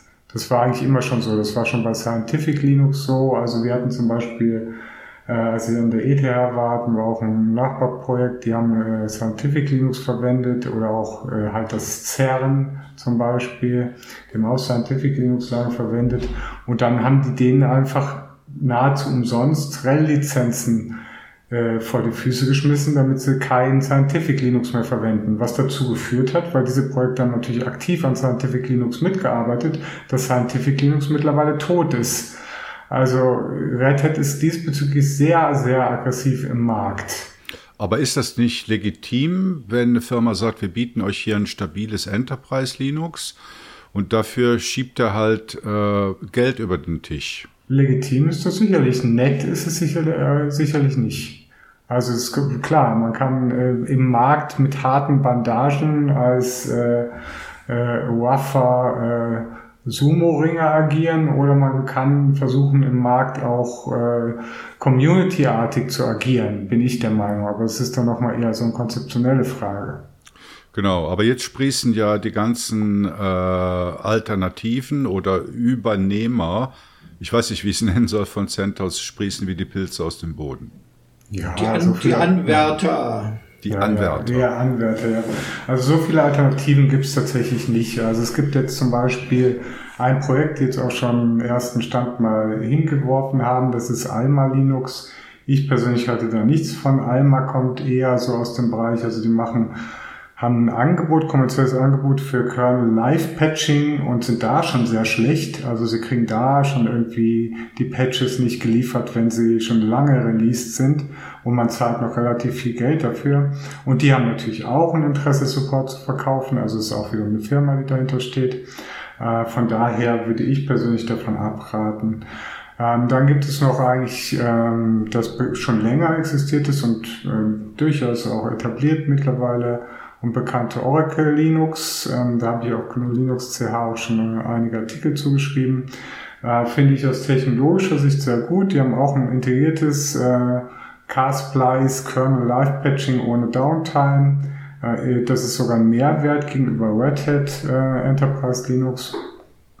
Und ähm, ja, im, also sie bieten es zwar kostenlos an, aber sie sind da schon dann äh, relativ aggressiv auch mit, äh, ja, aber subscribe mal. Wenn du wirklich irgendwie Support willst oder das zentral gemanagt haben willst, dann musst du dann schon Geld hinlegen. Ähm, von daher kann Oracle Linux durchaus eine Alternative sein. Oracle bietet auch Skripte an zur Migration von CentOS auf Oracle Linux, ähm, wo man dann mit einem kleinen Shell-Skript seine, äh, seine Repos umhängen kann. Ähm, und das funktioniert wohl auch ganz gut. Und ähm, relativ neu, also so neu jetzt auch nicht mehr, aber ähm, auch noch nicht wirklich ready ist Rocky Linux. Rocky ist ein Community-Projekt das von dem ursprünglichen, äh, ja, wie nennt man das, ideologischen Urvater von CentOS, also den habe ich nie wirklich im CentOS-Projekt gesehen. Ich kenne den nicht, den Typ, der das macht und äh, ich glaube, der hat auch nur so konzeptionell gearbeitet. Ich weiß nicht, ob der jemals irgendwie Code abgeliefert hat. Ähm, und äh, im Moment ist Rocky auch wieder in so einem Stand. Es ist ein sehr äh, ja, konzeptionelles, es wird viel über Community, Counseling und so weiter geredet. Aber es wird, bisher ist noch nichts geliefert worden. Das kann sich aber durchaus noch ändern. Also es sind sehr viele Leute aktiv. In so einem Enterprise Linux will man aus meiner Erfahrung aber eher wenig Leute äh, drin haben. Deswegen war zum Beispiel CentOS immer extrem picky, wer jetzt irgendwie da in die Community und wer irgendwo darauf Zugriff haben darf. Also es haben nur sehr wenige äh, Menschen auch bei CentOS von Beginn an Zugriff auf die Infrastruktur gehabt. Und das hat einfach damit zu tun, dass du halt auch eine gewisse Verantwortung hast und halt nicht möchtest, dass dir irgendeine äh, Infrastruktur äh, oder in Mist in die Pakete reinbringt oder sowas. Weil dann kannst du gleich zumachen. Aber ich bin da mal gespannt, ich beobachte das permanent. Ich sehe es jetzt halt eher wirklich auch als ähm, eher administratives Projekt. Und ähm, ja, ich, ich freue mich auch schon, wenn die dann wirklich tatsächlich mal einen, einen ersten Release abliefern. So wie ich es sehe, verwenden sie äh, für die Bildinfrastruktur auch aktuelle Technologien wie Kochi äh, und sowas. Ähm, also wenn sie tatsächlich dann ein Release hinbekommen, würde ich wahrscheinlich das als valideste Alternative zu CentOS ansehen. Aber es gibt ja auch noch andere große Player auf dem Markt, wie zum Beispiel SUSE und äh, Canonical. Ja, gibt's auch. Also bei SUSE ähm, gibt's halt äh, SUSE SLE, SUSE Enterprise Linux heißt das. Ähm, und SUSE, ja, ist halt ein bisschen eigen. Also SUSE ist insbesondere was das Management, also sie haben ja auch so eine Service Pack Strategie jahrelang, also als ich damals SUSE Linux Enterprise in, ja, weiß ich nicht, äh, Anfang der Nullerjahre verwaltet habe, da hatten die ihre Updates immer noch auf, da musste man die CD mit dem Service Pack einlegen, um das Update auf das nächste Service Pack einzuspielen. Das geht natürlich mittlerweile auch alles über Repositories und so weiter. Und es gibt ja auch einen SUSE Manager, der auf einer alten Technologie vom Red Hat Satellite basiert.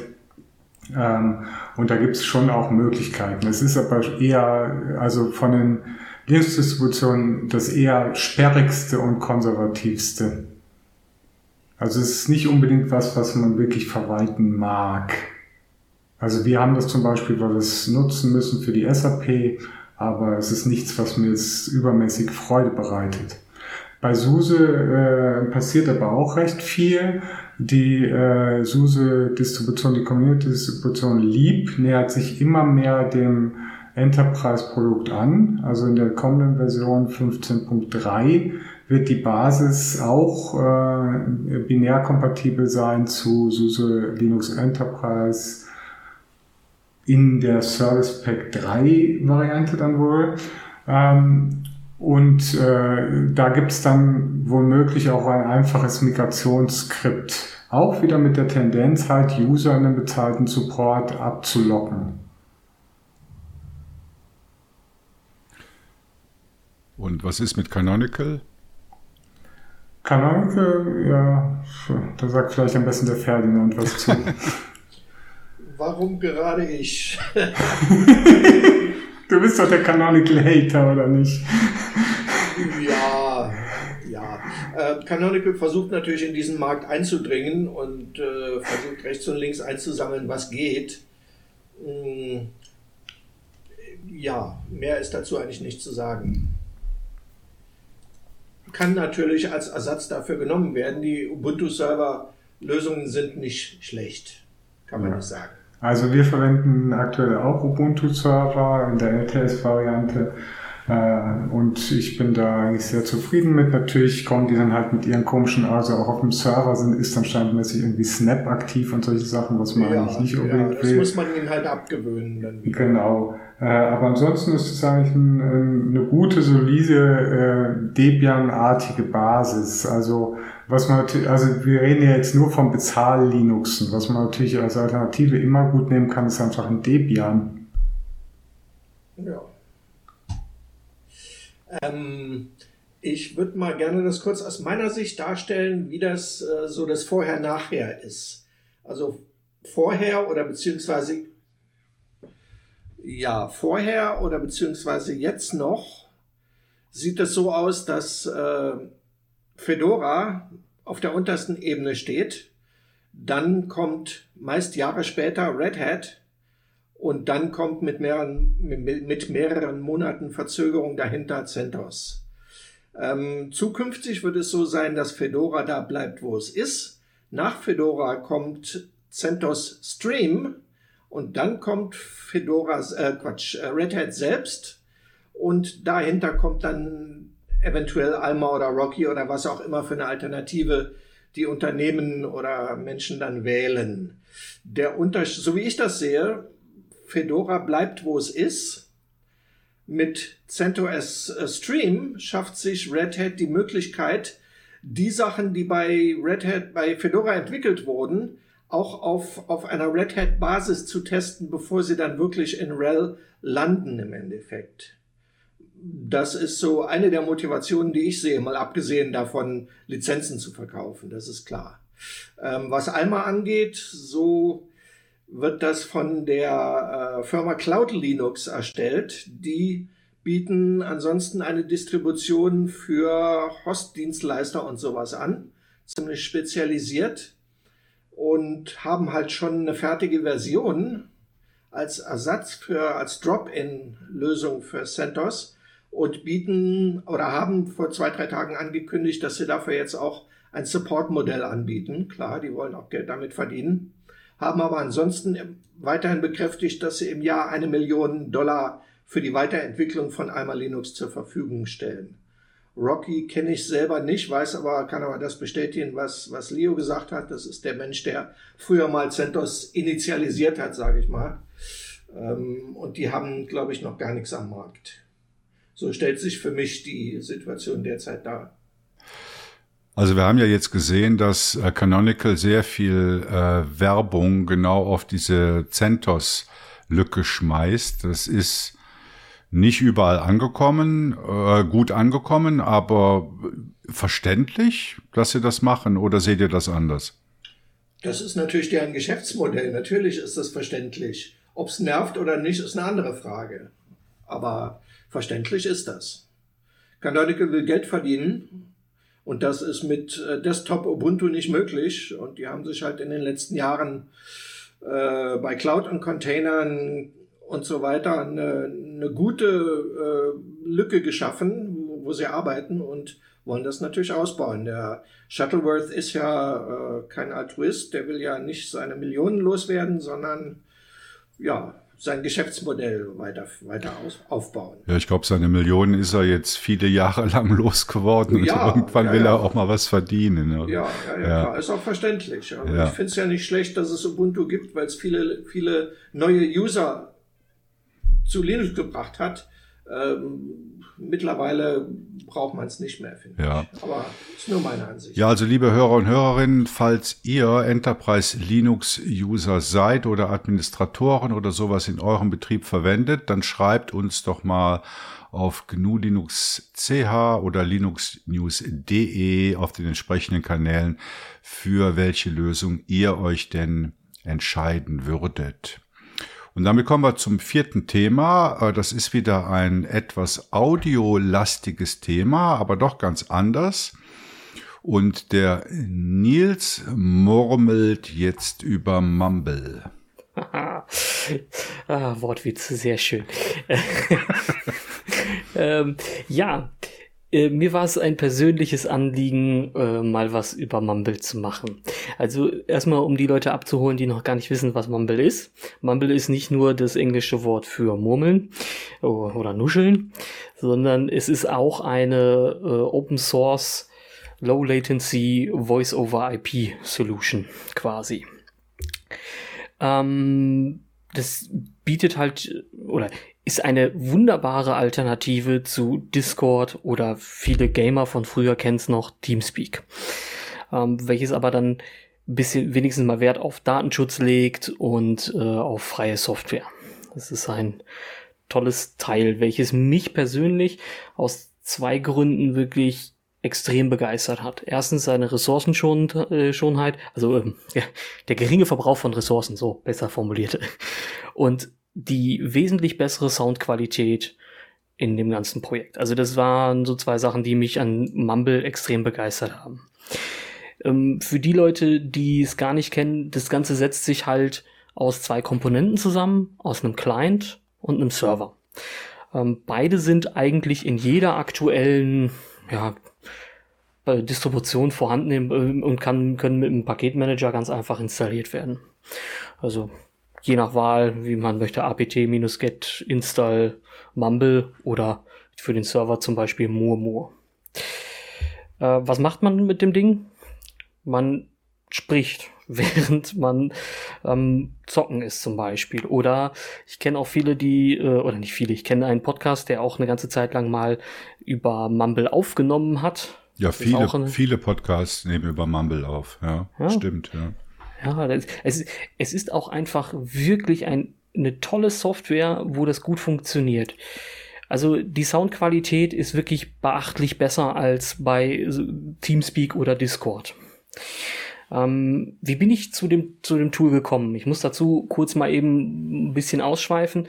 Und zwar äh, Anfang der ganzen Lockdowns äh, habe ich mit meinem besten Freund irgendwie beschlossen, ach komm, wir können doch noch mal spielen, ein bisschen zocken und hier und da und ähm, habe mein, alten, mein Gaming-Rechner wieder ausgepackt quasi und habe mit dem angefangen, wieder ein paar äh, Spiele zu zocken und haben uns dann abends getroffen. Meine Freundin kam irgendwann dazu und meinte, ach ja, ich möchte auch mal gerne wieder spielen. Hat ihren Rechner dahingestellt und hat auch angefangen, wieder mitzuzocken.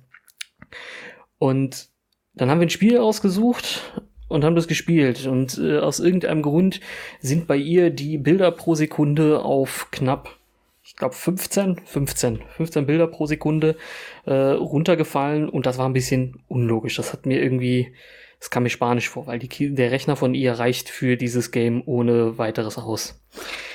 Und dann bin ich ein bisschen in die Forschung gegangen, geguckt, gesucht und irgendwann habe ich rausgefunden, als ich dann einfach mal das komische Discord ausgemacht habe, dass das Ding plötzlich auf 60 Bilder pro Sekunde gekommen ist. Woran hat das gelegen? Discord packt so ein äh, Overlay oben drauf, damit man dann sieht, wer gerade mit in dem gleichen Channel ist und sowas. Und das, das machen die bei jedem Spiel, das muss man immer wieder per Hand irgendwie deaktivieren und ach, keine Ahnung, fand ich total nervig auch schon immer, war total blöd. Und das hat mich so gewurmt, dass ich mir eine Alternative umgesucht, umgeguckt habe. Und da bin ich halt auf Mumble irgendwo gestoßen und war halt super begeistert. Ich habe das auf so einem Mini-Server laufen. Das ist ein Dual-Core, 4 GB RAM mit, äh, boah, was sind das? Ja, da ist ein bisschen mehr Storage drin für meine Nextcloud. Und mein Nextcloud läuft nebenher noch da drauf. Ähm, da läuft jetzt ein, ein äh, Mumble-Server noch zusätzlich drauf. Äh, für 50 Slots, wenn da, da habe ich kein Problem mit. Also das Ding, das frisst überhaupt keine Ressourcen, der Server. Und der, der Ansatz ist einfach schon genial. Ne? Es ist halt äh, wirklich datenschonend. Du siehst selbst in den Metadaten hinten unten drunter, siehst du nicht viel, was passiert. Also ich kann nicht wirklich sehen als Server-Admin, was passiert da eigentlich. Das ist eine super tolle Geschichte und ich finde, das sollte man auch mal ausprobiert haben als Alternative zu Discord, weil äh, wer letztens mal auf GNU Linux geguckt hat, da ist ja auch mal so ein Artikel veröffentlicht worden, wo drin stand, was Discord denn alles so gerne in seinen AGBs meint zu akquirieren an Daten zum Beispiel. Ne? Ja. Also siehst du das jetzt eher im Gaming-Bereich? Also äh, du hast gerade was von 50 gesagt. Also wenn man, wenn man viele Leute äh, audiomäßig zusammenbringen will. Ja, also ich habe meinen Server auf 50 begrenzt, weil äh, ich das nicht wollte, dass der irgendwo in der Public äh, Liste auftaucht und wo sich dann Leute einfach darauf verbinden, wo ich nicht weiß, was sie da tun. Weil so ein, so ein Server, so ein Ding immer offen zu haben, wissen wir alle, ist immer so eine gewisse Gefahr in Anführungszeichen. Ne? Man hat, klar, man schützt es mit einem Kennwort oder ähnliches, das lässt sich aber auch irgendwie immer brute forcen oder ähnliches. Und da bin ich halt schon so ein bisschen vorsichtiger und sage, okay, ich begrenze das. Ne? Nicht, dass mir dann irgendwo nachher was um die Ohren fliegt. Ich habe aber auch schon mit bis zu 100 Leuten gesehen, dass man auf solchen kleinen Servern damit arbeiten kann. Also das ist kein Problem. Man kann wirklich auch eins zu viele nutzen. Ich glaube, ähm, da gibt's ja jetzt letztens neu dieses Jam Systems, was ja irgendwie von Clubhouse, glaube ich, geforkt wurde quasi. Dieses komische Datenschutz sehr. Ja, da, da, ist Leo, Leo die Spezialistin für. Ja. Ja, also ich glaube, dieses Jam Systems, das gibt's, ne? Das ist super, ja. Also Jam Systems hat halt aber einen komplett anderen Ansatz. Das ist nicht wirklich vergleichbar. Also Mumble ist ja schon ein ganz eigenes Urgestein, würde ich mal ja. sagen. Und Jam Systems ist eher so, du hast quasi ein Podium und da sind dann halt definierte Speaker auf diesem Podium, so ähnlich wie bei Clubhouse. Und dann kannst du auch einzelne äh, Leute mit auf die Bühne holen. Also Mumble ist ja erstmal, soweit ich es kenne, ganz offen. Also natürlich kann man da schon auch Rechte vergeben, aber erstmal ein offener Sprechraum, oder? Ja, richtig. Es ist halt für die Kommunikation untereinander, wofür man die nutzt, ob man die jetzt für Arbeitszwecke nutzt, Podcast nutzt oder Gaming, ist uninteressant. Also da, da gibt's keinen speziellen Zweck für. Zwar hat Mumble einige speziell aufs Gaming angepasste ähm, Funktionen. Ich glaube aber, dass die eher aus der Historie herkommen. Weil das, wie Leo schon gerade sagte, Mumble ist ein Urgestein, das gibt's schon sehr lange. Es kennt nur kaum noch einer oder nutzt kaum noch einer, weil man von dieser Flut von, von diesen ganzen schön hübsch aussehenden Clicky-Bunti-Apps wie Discord halt gerne mal umworben wird und dann schon mal verliert, den Überblick verliert und nicht damit anfängt. Ähm, ja. Also ich glaube, es gibt halt, es gibt halt ganz unterschiedliche Use Cases. Also, also Mumble verfolgt, glaube ich, einen sehr breiten Anwendung äh, oder breite Anwendungsfälle, nämlich vom äh, äh, Teamspeak-Ansatz, dass du halt mit hunderten Leuten in einem Game dich austauschen kannst, bis hin zu Podcast aufnehmen. Jam Systems kopiert halt diesen Clubhouse-Ansatz und äh, ich habe hier ähm, bei uns im, im, im, im Pad noch äh, Studio Link aufgeschrieben. Studio Link ist halt ganz klar auf Podcast aufnehmen ausgelegt, oder? Da kannst du keine 50 Leute reinnehmen. Da kannst du, glaube ich, vier, vier oder fünf Leute reinnehmen. Ähm, also ich sag mal, wenn man jetzt ein Game macht mit vier Leuten, äh, kann man natürlich auch Studio Link nehmen. Also ich habe äh, das, ich weiß nicht, ob das bei GNU Linux CH war. Ich glaube, das war noch bei LibreZoom. Ähm, habe ich mit dem Dirk Deimecke mal Mumble als Alternative für die Aufnahme des Podcasts ausprobiert. Und das scheiterte aber tatsächlich an der Vielzahl von Einstellungsmöglichkeiten.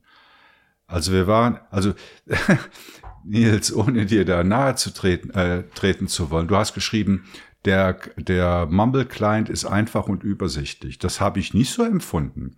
Es gibt tausend Dinge, die du einstellen kannst. Und ich vergleiche das natürlich jetzt mit Studio Link, wo du null, wirklich null einstellen kannst. Oder? Also du, da, da, da kann man nichts dran falsch machen. Das Ding gibt dir halt FLAC-Files für die einzelnen Kanäle und das war es. Ja, okay. Also ich glaube, da muss man dann so ein bisschen unterscheiden. Ähm, klar, die Einstellungen im Mumble sind etwas komplexer. Ähm, ich würde auch behaupten, den üblichen Discord-User, der wird auch erstmal gucken, so, oh, da kann ich so viel machen. Ähm, für mich waren sie aber ehrlich gesagt gar nicht so unübersichtlich, weil, also selbst unter einem Teamspeak verfolgten sie immer das Gleiche. Ich komme halt wirklich original von früher von einem Teamspeak. Das habe ich damals schon für meine Freunde und mich gehostet und gemacht und getan und verwaltet. Deswegen vielleicht kommt es daher, dass das für mich sehr übersichtlich ja, wirkte. Gut, Team, Teamspeak ist, ist auch die Config-Hölle. Äh, okay. also ich finde die Teamspeak-Einstellungen ja. und die Mumble-Einstellungen finde ich in etwa vergleichbar. Ja. Okay.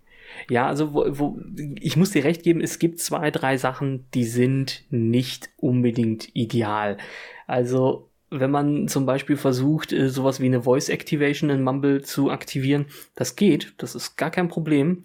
Ich habe die Erfahrung gemacht, das Ding reagiert jeden, bei jedem Start etwas anders. Ich kann noch nicht ganz erklären, woran das liegt, aber da bin ich auch noch am rausprobieren und machen, tun.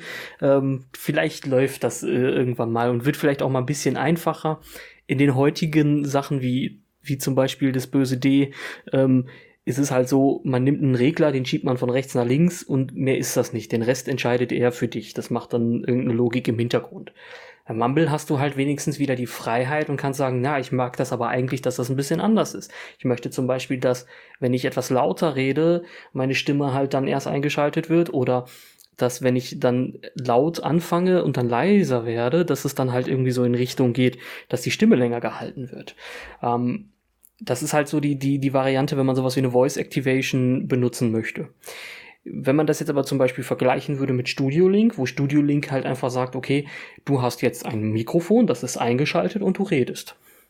Da gibt es keine Voice Activation, da gibt es nichts anderes. Das ist einfach nur der Ton, der von meinem Mikrofon aufgenommen wird, wird zu dir übertragen und du nimmst den auf. Ne? Das ist halt, das sind zwei verschiedene Ansätze. Das, bei vier Personen ist das bei, bei Studio Link kein Problem, weil da kann man nochmal durch äh, Geräusche oder ähm, Räuspern oder ähnliches Leute dazu bringen, eben kurz leise zu sein oder was anderes zu tun. Aber wie du ja schon gesagt hast, bei Mumble ist es halt auch gerne mal möglich, hunderte von Leuten da reinzubekommen. Mhm. Die kriegst du dann nicht still. Ne? Da musst du dann schon sowas haben. Ja, also ich glaube, äh, das das sind alles äh, super Systeme, die wir hier vorgestellt haben. Man muss sie nur richtig einordnen. Also ich versuche das mal. Mumble ist irgendwie ein ähm, so das, das, das, das Schweizer Taschenmesser, mit dem man audiomäßig sehr viel machen kann. Äh, ich denke, es bietet sich insbesondere an, wenn man Einstellmöglichkeiten möchte, wenn man im Gaming-Bereich miteinander reden möchte, aber auch wenn man Podcasts äh, machen will, mit feinen Einstellungen. Studio Link ist so die, die John Doe-Lösung. Äh, also ich meine, wir verwenden hier Studio Link von Anfang an, auch für Interviews mit Leuten, die wirklich nicht wissen, was sie tun. Und äh, ist aber halt beschränkt. Keine Einstellmöglichkeiten, funktioniert äh, reduziert auf fünf Teilnehmer. Jam Systems äh, ist auch eine tolle Lösung, orientiert sich aber eher an diesem Clubhouse-Ansatz. Kann man das so zusammenfassen? Ja. Ja. Würde ich sofort unterschreiben. Gut. ähm, bin ich froh, weil dann können wir nämlich jetzt auch zu unserem letzten Thema kommen. Also kein Thema, sondern ein Interview. Wir bemühen uns ja immer in jeder Folge, euch ein Interview zu präsentieren. Und dieses Mal habe ich mit dem Christoph Kronimund über das Troja-Projekt gesprochen.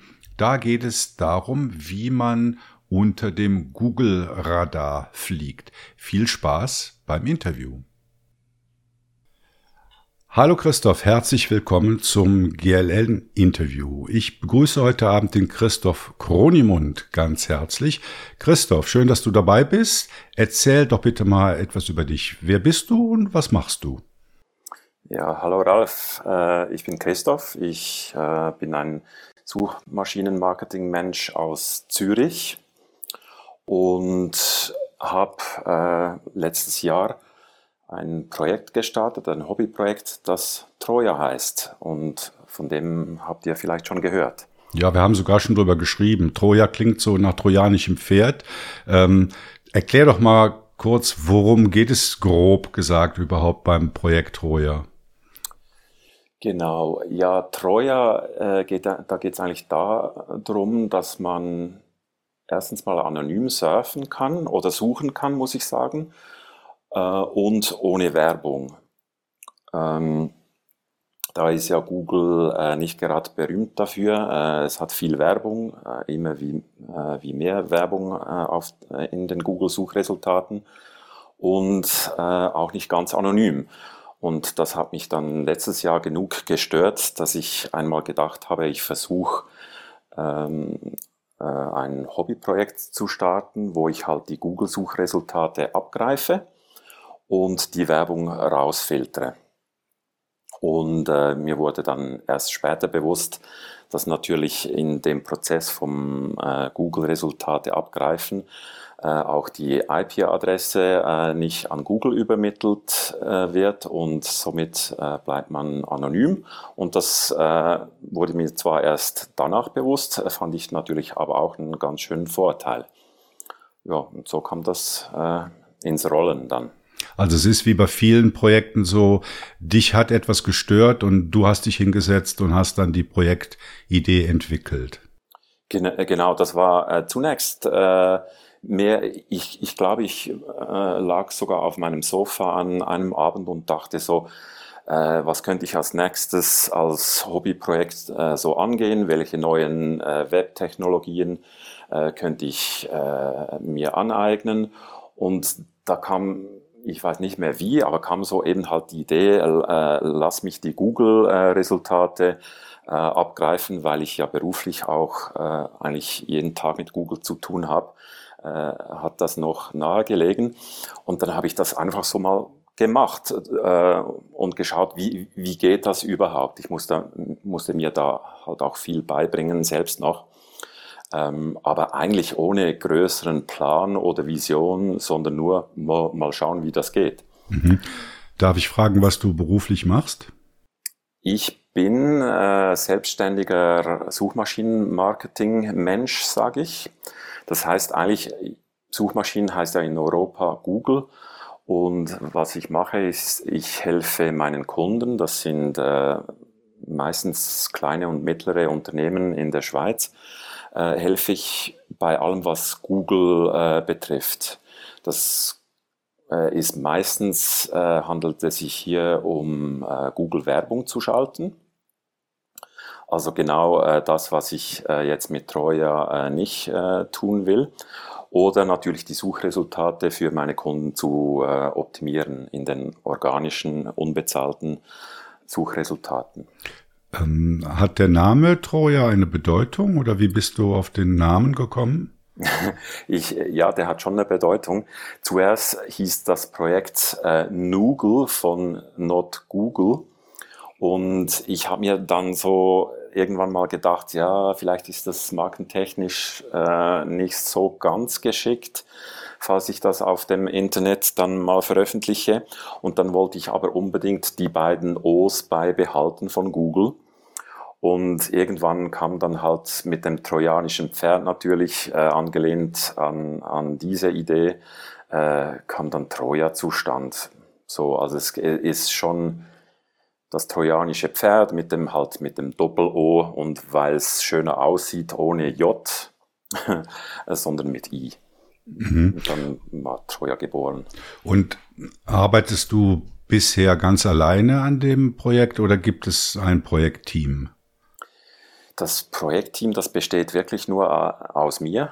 Ähm, allerdings muss man natürlich sagen, dass ich seit etwa einem Jahr daran arbeite, immer wieder so ein bisschen ne, im, neben dem, meinem Berufs, ja, als, als Hobbyprojekt. Äh, also ist schon eine ganze Zeit, aber ich bin schon alleine. Mhm. Und äh, trotzdem hast du ja eine große Aufmerksamkeit in den Medien bekommen. Ähm, also wenn ich mich recht erinnere, gab es mehrere Zeitungen, die darüber berichtet mhm. haben. War das für dich eine Überraschung, dass die Medien darauf so anspringen?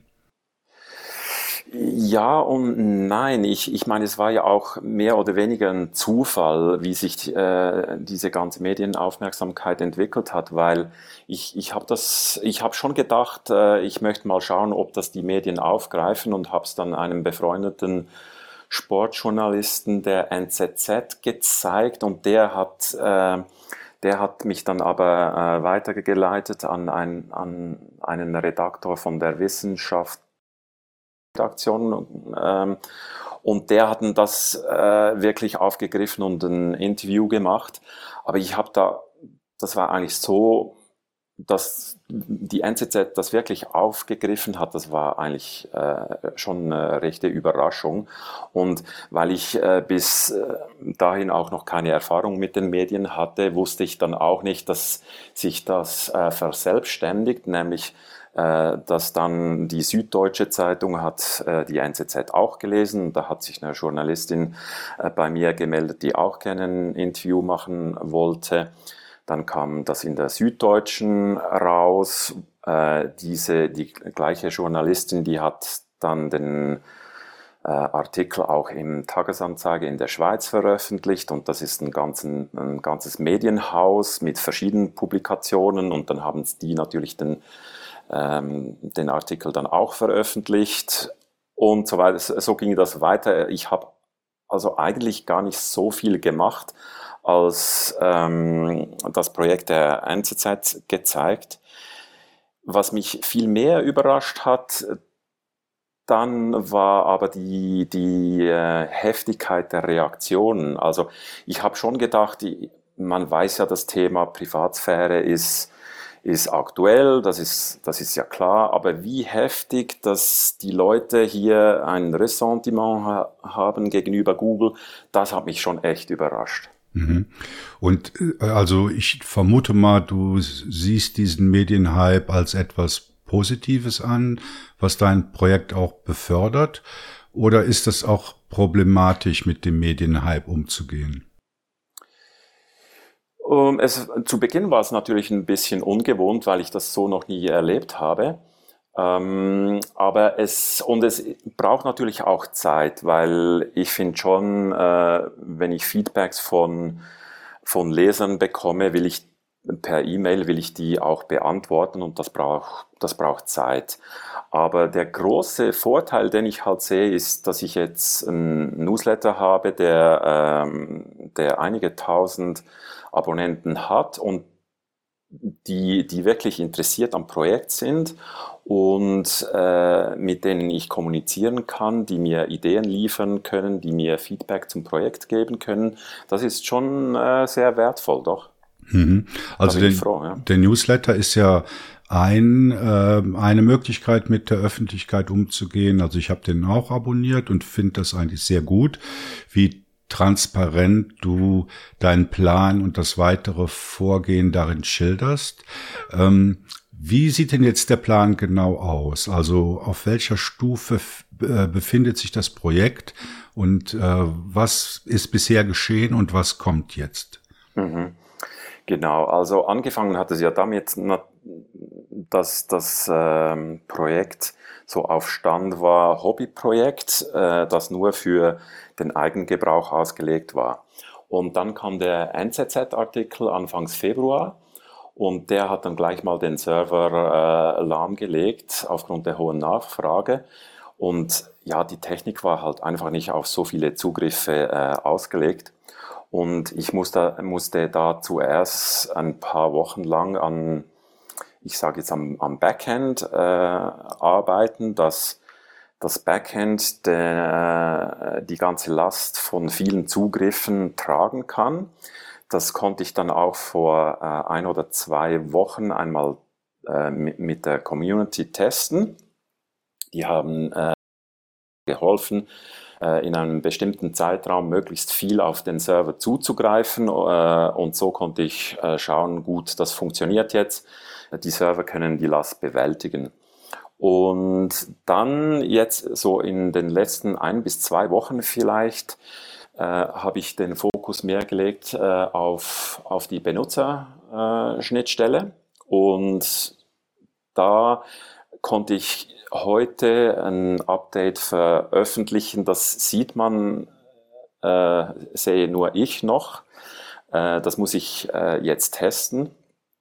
Und insofern äh, ist eigentlich nur der Plan, äh, Schritt für Schritt äh, vorzugehen. Und der nächste Schritt ist halt eben die Benutzerschnittstelle auch wirklich zu testen. Und hier äh, möchte ich äh, dann die Community auch wieder einbeziehen oder mindestens äh, einige wenige, eine Handvoll, die mir hier äh, helfen können, weil es ist immer etwas, ähm, auf, auf dem eigenen Computer was zu programmieren und zu testen.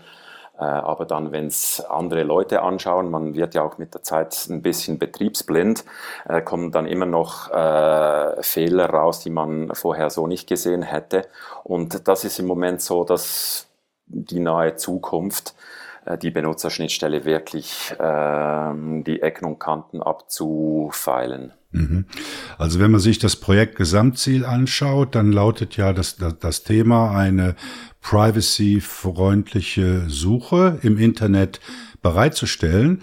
Und jetzt kann ich natürlich da ganz ketzerig fragen, ja, da gibt's doch schon genügend Angebote. Also man kennt Startpage, man kennt DuckDuckGo, äh, es gibt äh, noch viele weitere, äh, Circs, SearchX und ja, noch, also, also ich denke mal, Startpage und DuckDuckGo sind vermutlich die bekanntesten. Äh, warum genügen diese Suchmaschinen nicht? Ähm, also das sind natürlich, natürlich alles ähm, Ausprägungsformen äh, von etwas Ähn Ähnlichem. Ähm, es ist halt so, dass ich will nur die Google-Suchresultate haben, einfach weil die mal qualitativ immer noch äh, die besten sind. Und alles, was nicht Google-Suchresultate verwendet, ähm, will ich gar nicht jetzt persönlich. Und da ist halt so, dass einige der Projekte äh, nicht Google-Suchresultate verwenden. Und die anderen Projekte, die, das sind ja äh, dann auch meistens äh, oder immer Firmen, äh, die müssen sich finanzieren und wenn die dann wieder Werbung einblenden, wie im Falle von DuckDuckGo und Starpage, ähm, dann stört mich daran, dass wie bei Google ähm, die, die Werbung oben, oberhalb der normalen Suchresultate kommt und so die Suchresultate meiner Meinung nach verzerrt mit einem kommerziellen Interesse und das das mag ich nicht. Und, und darum äh, aus der Kombination von ich will Google-Suchresultate und ich will, will keine Werbung haben, äh, kam dann die Idee, ich mache das einfach, probiere das einfach mal selbst aus. Also was viele unserer Hörerinnen und Hörer interessieren wird, ist natürlich der technische Hintergrund. Also wie macht Troja das denn jetzt technisch genau? Mhm. Das passiert eigentlich so, dass äh, wie bei Google wird ein Suchbegriff Begriff eingegeben auf der äh, Webseite von, von Troja. Der wird dann an einen äh, oder an einen Server Cluster eigentlich von, von Troja übermittelt und dieser Server-Cluster, oder ich sage jetzt einfach mal, die, dieser Server, der kontaktiert dann Google, macht eine Google-Abfrage, liest die äh, Suchresultatseiten von Google aus, ähm, filtert die Werbung raus und bereitet die auf und schickt die zurück an, an die äh, Troja-Webseite. Ähm, jetzt muss man natürlich sagen, das ist alles äh, recht äh, einfach. Das, das Schwierige ist halt, dass diese Suchanfragen des Troja-Servers von Google nicht, nicht geblockt werden, weil die haben Algorithmen ähm, am Laufen, die versuchen herauszufinden, äh, ist eine Suchabfrage, ist das, äh, kommt die von einem von einem echten Browser, von einem Menschen oder kommt die Suchanfrage von einer Maschine und die Maschinen wollen sie blocken. Man muss also hier, äh, die Journalistin aus der äh, Süddeutschen hat das schön for formuliert, technisch unter dem Radar fliegen von, von Google, dass, damit man durchkommt. Und das kann ich halt nur wiederum machen, indem ich Proxys äh, verwende. Also der, äh, der Troja-Server, der stellt die Anfrage nicht direkt an Google, sondern an ein Proxy-Netzwerk, wo die IP-Adressen äh, immer wieder geändert werden äh, so dass Google eigentlich nicht sieht, äh, ob die Anfrage vom Troja-Server kommt oder nicht. Mhm. Und, und wie finanzierst du das Ganze? Also ich sag mal, so ein Proxy-Netzwerk aufzubauen, das ist ja nicht kostenlos. Das stimmt. Ich, ich, ich habe es auch nicht selbst aufgebaut. Ich, im, äh, Im Moment brauche ich hier noch einen, einen Dienst, ähm, aber der kostet natürlich auch äh, schlussendlich, ob man äh, die Proxys mietet oder äh, selbst betreibt, äh, kommt aus, dass es dass das was kostet. Und das ist natürlich äh, eine, eine große die Hürde, äh, die nicht mal technischer Natur ist, äh, sondern wie werde ich das in Zukunft finanzieren? Ähm, weil für den Eigengebrauch oder für meine Freunde, für mein Umfeld kann ich das äh, aus der eigenen Tasche bezahlen. Aber wenn es dann wirklich auf breites Interesse stößt und eine breite Nutzerbasis anspricht, dann muss ich etwas finden, wie, die, wie ich diese Kosten decken kann. Und da bin ich noch nicht ganz so weit, dass ich genau weiß, wie ich das machen soll. Es gibt verschiedene Modelle hierzu, aber das muss ich auch noch ähm, äh, in, Zusammenarbeit mit der Community herausfinden, was, welches Modell wird akzeptiert. Mhm. Ja, also ich kann es mir vorstellen, oder man kann es über Spenden machen oder man kann es über eine Gebühr machen. Ist da halt die Frage, ob die verwöhnte Suchmaschinennutzerschaft bereit ist, irgendwie einen Franken im Monat für Suchergebnisse auszugeben. Ja, spannende genau. Frage. Ne? Genau, ja. und, und im Prinzip das Finanzierungsmodell, äh, ob sich hier eines finden lässt, akzeptiert wird von einer bestimmten Nutzerschaft, das ich denke, das steht äh, in den Sternen. Das lässt sich nur testen und, und schauen, ob es funktioniert oder nicht. Ähm, es gibt dafür äh, und, und dagegen. Mhm. Und wie sehen jetzt deine nächsten Schritte im Projekt aus? Ja, also wie ich vorhin erwähnt habe, gilt es mal, äh, bevor ich über die Finanzierung nachdenken kann, ähm, geht es darum, die, die Technik ähm, auf die Reihe zu kriegen. Und da steht jetzt äh, das Testing an mit einer mit, mit Kreis an, an Leuten, die mich da unterstützen. Ähm, die, die Oberfläche zu testen, weil ich will die noch nicht veröffentlichen äh, mit Ecken und Kanten, sondern ich möchte schon einen gewissen Stand äh, haben, eine gewisse Qualität. Das ist einmal das, was in den nächsten Wochen ansteht. Danach kommt sicher, wie mache ich es jetzt äh, mit, der, mit der Finanzierung. Mhm. Und äh, gibt es Möglichkeiten, dich bei dem Projekt Troja zu unterstützen? Ich meine, wir haben ja die, die Community, also eine sehr technikaffine Community in der Leserschaft und in der Hörerschaft. Und da kann ich mir schon vorstellen, dass die ein oder der andere da Interesse dran hat, dich in irgendeiner Form zu unterstützen. Kannst du dir das vorstellen? Ja, das, das wäre wär schön. Im, im eigentlich ist, ist auch genau diese äh, Zielgruppe, die technikaffin ist, die weiß, was ein Webbrowser ist und, und äh, ich sage es mal überspitzt, auch weiß, was ein Refresh-Button ist und was der Unterschied zwischen Chrome und Safari ist. Ähm, diese Leute, die, die äh, könnten mir im Moment wirklich helfen äh, beim Testen der äh, Benutzeroberfläche ähm, weil doch ein Großteil der äh, Newsletter-Abonnenten, die wissen, die sind halt nicht so webaffin, äh, die sind schon überfordert, wenn man ihnen sagt, ähm, eben, äh, mach mal einen Refresh im, im, im Browser. Also äh, wenn, wenn sich hier jemand äh, dafür interessiert, ähm, kann er mich gerne kontaktieren oder äh, natürlich den Newsletter abonnieren, weil dort werde ich das jeweils auch ankündigen, ich denke jetzt mal, auch nächste Woche werde ich einen Aufruf machen, ob es Leute gibt, die einen technischen Hintergrund haben, die vielleicht Softwareentwickler sind äh, oder Ingenieure äh, die, äh, und die sich hier ähm, ähm, bereit sein würden, mir, mir äh, zu, beim Testen der Weboberfläche zu helfen. Oh, da bin ich guter Dinge, dass sich da äh, ein paar Leute finden, die das interessiert, die da mitmachen möchten. Also liebe Hörerinnen und Hörer, wir nehmen die Kontaktinformationen zum Christoph Kronimund bei uns mit in die Show Notes. Da findet ihr dann alle nötigen Infos, um mit dem Christoph Kontakt aufzunehmen. Ja, Christoph, dann äh, bleibt mir eigentlich nur, mich bei dir zu bedanken für das interessante Interview und wünsche dem Projekt Troja alles Gute. Ja, vielen Dank und danke für das Gespräch.